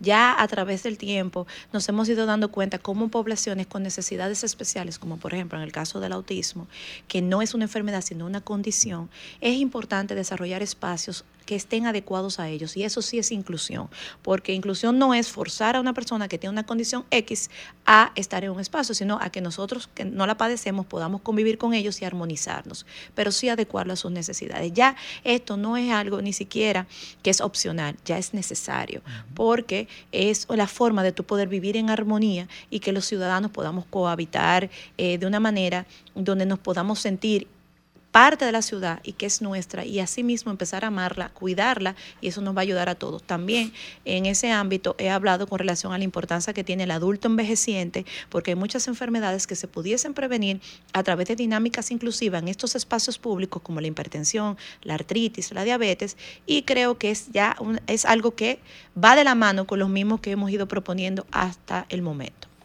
Bueno, de, mi parte yo lo veo muy deseable que se pueda eh, adaptar la ciudad de Santo la Distrito Nacional para que sea un espacio urbano inclusivo. Pero tenemos eh, realmente un desafío muy grande porque tanto en la circunscripción número 2 como en la 3, los espacios públicos, dígase las aceras, están invadidas por talleres y negocios. O sea, ¿cómo, cómo hacer que esto pueda viabilizarse? Cuando actualmente se está violando la normativa municipal de uso de los espacios públicos. Eh, siempre en, cuando ustedes van a Cristo Rey y toda la parte, vamos a decir, popular del Distrito Nacional, se dan cuenta de que las aceras, la gente no puede ni siquiera caminar por las aceras, se tiene que tirar a la calle. Y eso genera ciertos, ciertas condiciones de inseguridad para la población. Si una persona, un ciudadano, es atropellado en las calles porque se usan los espacios públicos, las aceras, los talleres, tanto de música como de vehículos, de motores, entonces eh, creo que primero hay que comenzar por ahí para nosotros hablar ciertamente de una normativa que vaya a obligar o por lo menos crea las condiciones en la ciudad del Distrito Nacional para que ésta sea más inclusiva. Eh, primero demos esos pasos que yo creo que son básicos antes de tener una normativa que después no vamos a poder ni siquiera practicarla ni ponerla, ni ponerla en marcha. Yo, yo creo que hay un desafío muy grande. Ustedes nada más tienen que cruzar por la Avenida Reyes Católico para que ustedes vean cómo, eh, el ciudadano desde lo alto, ¿verdad? Desde, desde allá de la, de la Agustinita tira la basura hacia un precipicio y ahí ni siquiera hay un contenedor, ni siquiera hay una intervención de la alcaldía y eso es lo que nosotros queremos llevar, que una alcaldía no sea solo para que se hagan espacios públicos en la circunscripción número uno, donde hay una audiencia que realmente siempre es escuchada y tenemos una alcaldía y unos servicios municipales totalmente degradados en la circunscripción, en la, circunscripción 2 y 3. Eh, eh, permítanme reiterar para la gente que nos escucha, que es bastante importante. Eh, Francisco Tavares, candidato a regidor por Alianza País por la circunscripción 2 del Distrito Nacional, y Julia Muñiz, candidata a regidora por el PRM por la circunscripción 1. Nosotros, Pero Francisco va aliado con el PRM. Vamos aliados al PRM. Ah, pero vamos a una boleta. Su alcaldesa, su, candidato a alcalde es Carolina Mejía. Exacto. Pero lo que le quiero preguntar ahora es, bastante importante. No, no, son separadas, son separadas. Déjame explicar. sobre eso la pregunta precisamente, porque ahorita hablábamos de la educación electoral. O sea, cuando la gente agarre la boleta A para marcar su candidato a alcalde, ahí la cosa está más claro. Pero cuando agarre la boleta B de los regidores, cada partido, en el caso de la circunscripción 2, el Francisco, cuántos rostros va a tener, cómo va a estar esa boleta, qué es lo que va a ver la gente, ¿no? Para darle una idea. Y de paso ahí le dices tu número y cómo votar por ti. Lo mismo Julia. ¿Cuál es la, cuál es la casilla eh, de, Alianza País? ¿Y qué número? ¿Y qué número es tu? Okay. Eh, Julia, y entonces como la circunscripción 1 es otra boleta para que la gente sepa cómo va a estar conformada esa boleta. Adelante, Francisco. Bueno, en el caso mío, yo pertenezco, o sea, voy a estar en una coalición de ocho organizaciones. Ocho organizaciones muy variopintas a nivel ideológico y programático, pero siempre se hacen alianzas para eh, impulsar posibilidades aritméticas electorales. En mi caso, yo estoy impulsando una candidatura desde mi, partido político, Alianza País, está en la casilla número 6. En la circunscripción número 2 eh, se pueden postular 10 regidores, de los 37 hay 10 en la circunscripción número 2 y yo estaré en la, en la casilla 6, número 10. Okay. O sea, 10 caritas, yo estaré en la, número 10. ¿Y Julia? Bueno, yo estoy en la circunscripción número 1 del Distrito Nacional. Usted va al recuadro número 1 en la boleta de alcalde, de alcalde y marca por Carolina Mejía. Luego se va a la boleta de regidor, va al recuadro número 1 y marca en la casilla número 12. Tiene que tacharme la cara, cuádremela así. Póngame mi X arriba de la cara, por favor, para que no se le vaya a otro. Que yo se lo voy a agradecer que me tache bien duro y a que Jennifer no le dé un yello. Gracias por la oportunidad. Y por favor Vayamos a votar el domingo 18, independientemente de su partido político y su preferencia. Disfrutemos de la fiesta de la democracia. Voten. Bueno, aquí en la circunscripción número uno, Julia Muñiz, una persona que no solamente porque es amiga nuestra, sino porque, como decía Milicen, es una voz para los niños y para la discapacidad. Y eso es importante que nosotros lo resaltemos, que la ciudad tendría en ella una persona también eh, ocupada, no preocupada, ocupada por la niñez y la discapacidad. Y en el caso de Francisco, para la inclusión número dos del Distrito Nacional, que tiene muchos desafíos. Le íbamos a preguntar por los candidatos a alcalde, pero la de ellos es la misma. O sea,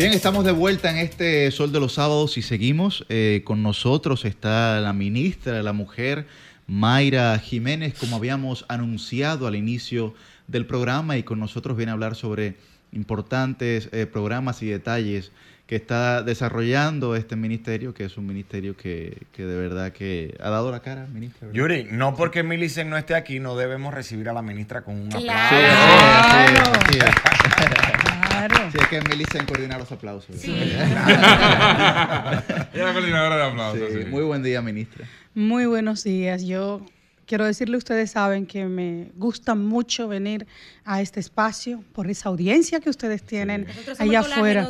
sí, señora. Sí, señora. Por la audiencia que tienen, pero sobre todo por la profundidad que tienen ustedes para abordar temas que son centrales para el país. Por lo tanto, eh, decir que este sábado, que yo ando medio migrañosa, medio migrañosa, pero contenta, eh, estar aquí es bueno para hablar en un momento, señores, donde espero que podamos hablar del ministerio, pero también un poquito del escenario político. Soy una mujer política, ¿no? Y yo sé que ustedes lo entienden muy bien. yo sé que ustedes lo entienden muy bien porque esta es una mesa también de gente que entiende la importancia de la participación política. Ministra, quisiera que empecemos por un tema tal vez no el acostumbrado para iniciar. Siempre se empieza hablando de las casas de acogida, de los temas de violencia y demás cuando pensamos en el Ministerio de la Mujer. Pero la última vez que conversamos en mi espacio personal, mi programa, hablamos de algo que me llamó mucho la atención y fue la escuela de igualdad. Quisiera saber cómo están los pasos para obtener eh, ya por fin la escuela de igualdad en República Dominicana. Muchísimas gracias, Susi, y qué bueno que podemos iniciar esta conversación hablando de un tema que es central para lograr el cumplimiento del rol del Ministerio de la Mujer. Que lo que procura el Ministerio de la Mujer es la igualdad entre los hombres y las mujeres, igualdad de oportunidades, e igualdad en todo. Y eso pasa por cambiar esta sociedad. Y esta es una sociedad que no podremos cambiarla para que aproveche todo el potencial y las capacidades de las mujeres para que se enrumbe por el verdadero desarrollo sin la educación. Y nosotras en el ministerio, y nosotros, porque ya hay hombres también, que lo sabemos, hemos puesto un énfasis muy importante en el tema educativo. De hecho, nosotros hemos impactado ya más de 8 mil personas eh, de desde diferentes ámbitos, ¿no? desde servidoras y servidores del Estado en todos los niveles, entidades de sociedad civil. ¿Con la escuela? No, sí, desde el sector judicial, también desde el ámbito de la academia. La academia tiene un rol tan importante que jugar, pero decíamos, no es suficiente con programas eh, de formación. Nosotros necesitamos una escuela para impulsar eh, con mucho más eh, certeza, con mucho más fuerza estos temas. Y estamos trabajando para abrir la Escuela Nacional de Igualdad Magali Pineda. ¿En qué fase estamos? Estamos ya en la fase final. Yo lamento que el presidente no va a poder inaugurarla antes de que cierre este es su primer cuatrienio, el primero, porque sabemos que vamos clarísimo hacia el segundo, porque ya después de marzo, no recuerdo la fecha, ustedes podrán recordármela, pero después de marzo ya no puede haber más inauguraciones, creo que es el 19 o algo así. 60 días antes. 60 días antes de la campaña no puede inaugurar y entonces será, imagino que para el mes de junio, pero ya la escuela está en su fase final, ya estamos en proceso de habilitación, va a estar ahí en la avenida Bolívar, entre la Lincoln y, y, la madre y maestra. ¿Es un espacio propio, físico? no, es un espacio que rentamos, pero es un espacio con todas las condiciones para las aulas. Habrán aulas para clase, habrá, habrán salas de estudio, habrá una gran biblioteca en esa escuela Habrá un estudio también para desde ahí también eh, trabajar todos los procesos formativos que se darán desde la virtualidad. Estamos trabajando con un apoyo, en este caso específico también del Banco Interamericano de Desarrollo, el BID, con las consultorías para toda la estructura, para todos los programas de formación de esa gran escuela. Repito, este país necesita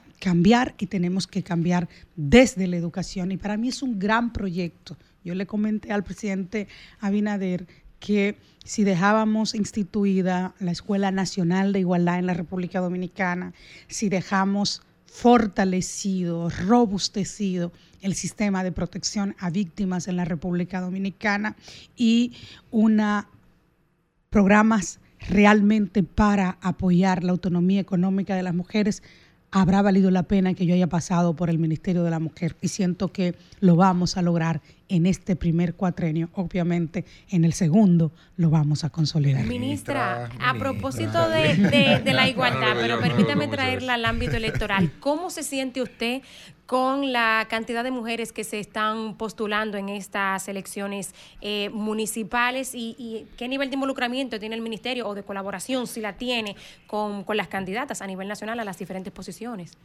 Usted sabe que la aspiración de una institución como el Ministerio de la Mujer y de quienes sabemos el rol que a nosotras nos corresponde jugar en la sociedad, siempre vamos a aspirar a paridad y vamos a hablar de paridad, porque el mundo tiene que ser paritario para que sea un mundo donde todas y todos podamos vivir mejor. Por lo tanto, siempre las expectativas serán de mucho más de lo que hasta este momento tenemos. Está cumpliendo lo del 40% para sí que plantea la ley.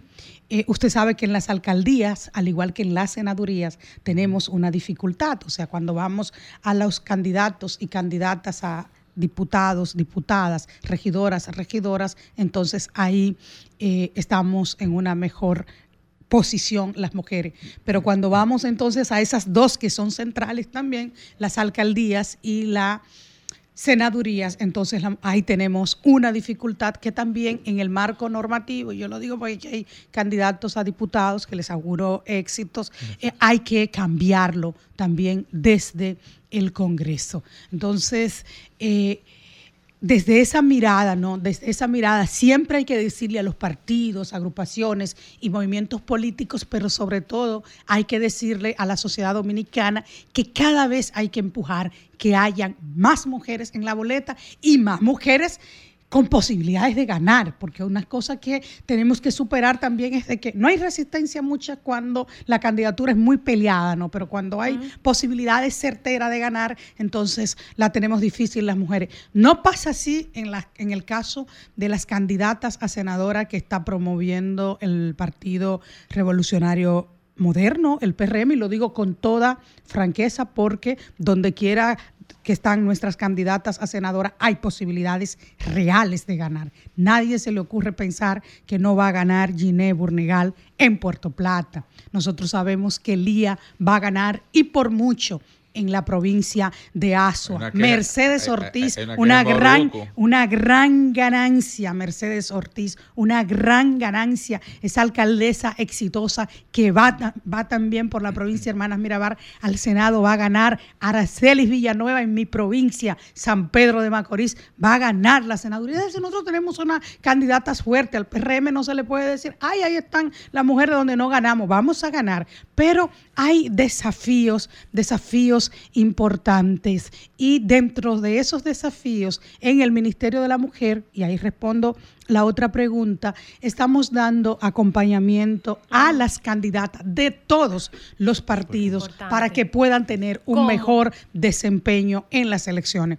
Lo estamos haciendo a través de procesos formativos para el tema de su enfoque en la campaña, pero también de estrategia comunicacional y electoral dentro de los partidos. Yo me encontré en la primera acción que desarrollamos, que yo le decía al equipo que dirige el tema de agenda política en el ministerio, mira, por favor, que no vaya solo la candidata, tiene que ir su responsable electoral, su responsable de comunicación y el jefe o la jefa de su campaña. No, no me importaba quiénes fueran. Yo la quiero con ese equipo. Yo me encontré con candidata y me decía, pero yo no lo tengo. Y entonces yo le decía, empiezas a corregir, llega con ellos. Eso es lo primero, que tienes que asegurar que tienes una dirección en tu campaña que está enfocado. El tema electoral es fundamental. ¿Dónde está la gente que va a votar por mí? ¿Cómo yo organizo y cómo yo motivo que esa gente vaya a votar? ¿Cuántos votos necesito en cada mesa? En cada mesa para yo poder salir electa. ¿Dónde me están faltando? ¿Dónde tengo unos demás que me pueden compensar la otra? O sea, ¿dónde hay que concentrarse?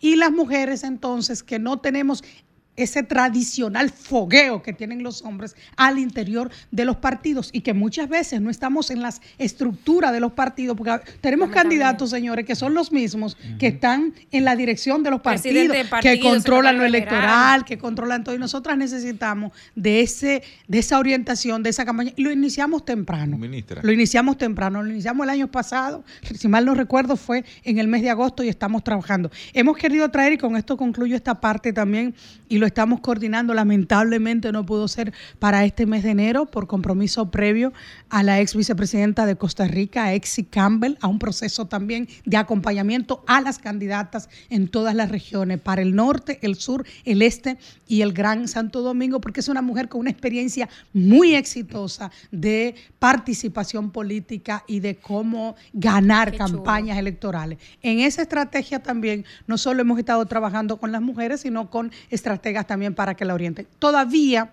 tenemos un desafío y yo quiero decirlo con toda transparencia con toda eh, responsabilidad. Todavía tenemos el desafío de que las mujeres vean instituciones como esta, como su institución, las mujeres candidatas, y vayan a tocar puertas y exigir. Mm. Todavía hay que motivarlas mucho, llamarlas mucho, explicarles mucho. Yo le he dicho, pongan orientadores de todas las tendencias para que se puedan sentir en confianza. Yo quiero candidatas que vayan al ministerio y le digan, necesitamos esta formación con mi equipo y que sepan que van a tener el apoyo, porque nos corresponde responde hacerlo. Este es un ministerio de todas las mujeres y por lo tanto de todas las candidatas. Ministra, el caso Faride, ¿cómo usted me lo analiza desde dentro? Faride la desmontaron prácticamente para hacer un aliado. Eh, que, pudo estar en esa lista de candidatas a senadora fuerte, ¿no? ¿Qué usted ve ahí? Que ella va a salir fortalecida de este proceso. Sí. Absolutamente. Absolutamente. Pero, ella no quería salir fortalecida, quería ser candidata a senadora. Yo comparto, ese, era, el planteamiento que ella tenía. Yo comparto el enfoque del presidente de que Faride Raful, como tal, es una mujer que tiene un potencial político que este país puede aprovechar. Y yo sé que con la inteligencia que ella tiene, con la capacidad que ella tiene, con la pasión que ella tiene con transformar el país desde la política pública, tiene en este momento un escenario para salir fortalecida y lo va a hacer. Y lo va a hacer, no tengo absolutamente ninguna duda. Yo en ese sentido apuesto a ti, Faride, apuesto a ti, Faride, para que este país, este partido, esta sociedad se siga beneficiando de todo tu potencial y de todas tus capacidades. El PRM cree mucho en la Biblia, en lo que dice la Biblia, y la van a poner a salir fortalecida después de mucho sacrificio. Mire, ministra, una pregunta.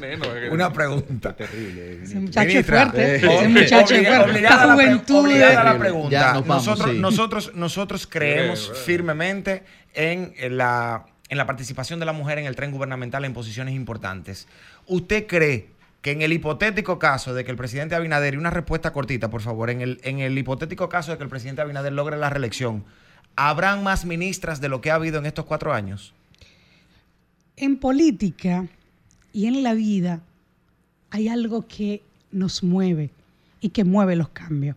Y es esa esperanza de que las cosas van a pasar y trabajar para que pasen. Las mujeres en el PRM estamos trabajando para que eso pase. Bueno, en el, Gran Santo Domingo el Fue PRM, corta, me pidió una respuesta corta. claro, claro, Gracias, ministra. No, el, PRM está eh, en el, por ejemplo, en el Gran Santo Domingo, y eso es lo que dice la ministra, lleva dos candidatas a alcaldesa, por ejemplo, en el distrito de Santo Domingo Norte. Por ejemplo, de O sea que eh, esto es cierto, ojalá que eh, puedan tener mayores posibilidades en todos los partidos. En, todos, los partidos. En todos los partidos. Claro que sí. Bueno, ministra, nosotros queremos agradecerle lamentando que se nos ha eh, consumado el tiempo. Este programa, hay que extenderlo este programa habrá que extenderlo en algún punto de nuestra existencia, no sabemos cuándo. pero, le, cuándo. pero le agradecemos a la ministra Mayra Jiménez, ministra de la Mujer, que haya estado aquí con nosotros. Se nos quedan muchos temas políticos que posterior a las elecciones del 18 de febrero quisiéramos tratar con usted. Con muchísimo gusto, muy contenta y muchos éxitos en sus proyectos. Gracias. Don Cristian, pregunta tiene usted. Una pregunta. Eh, ve acá, ¿y por qué será que las encuestas del Centro Refidonza del Cibao todita nada más publicaron la del PRM. no, pero ¿cómo así? Sol 106.5, la más interactiva. Una emisora RCC Miria.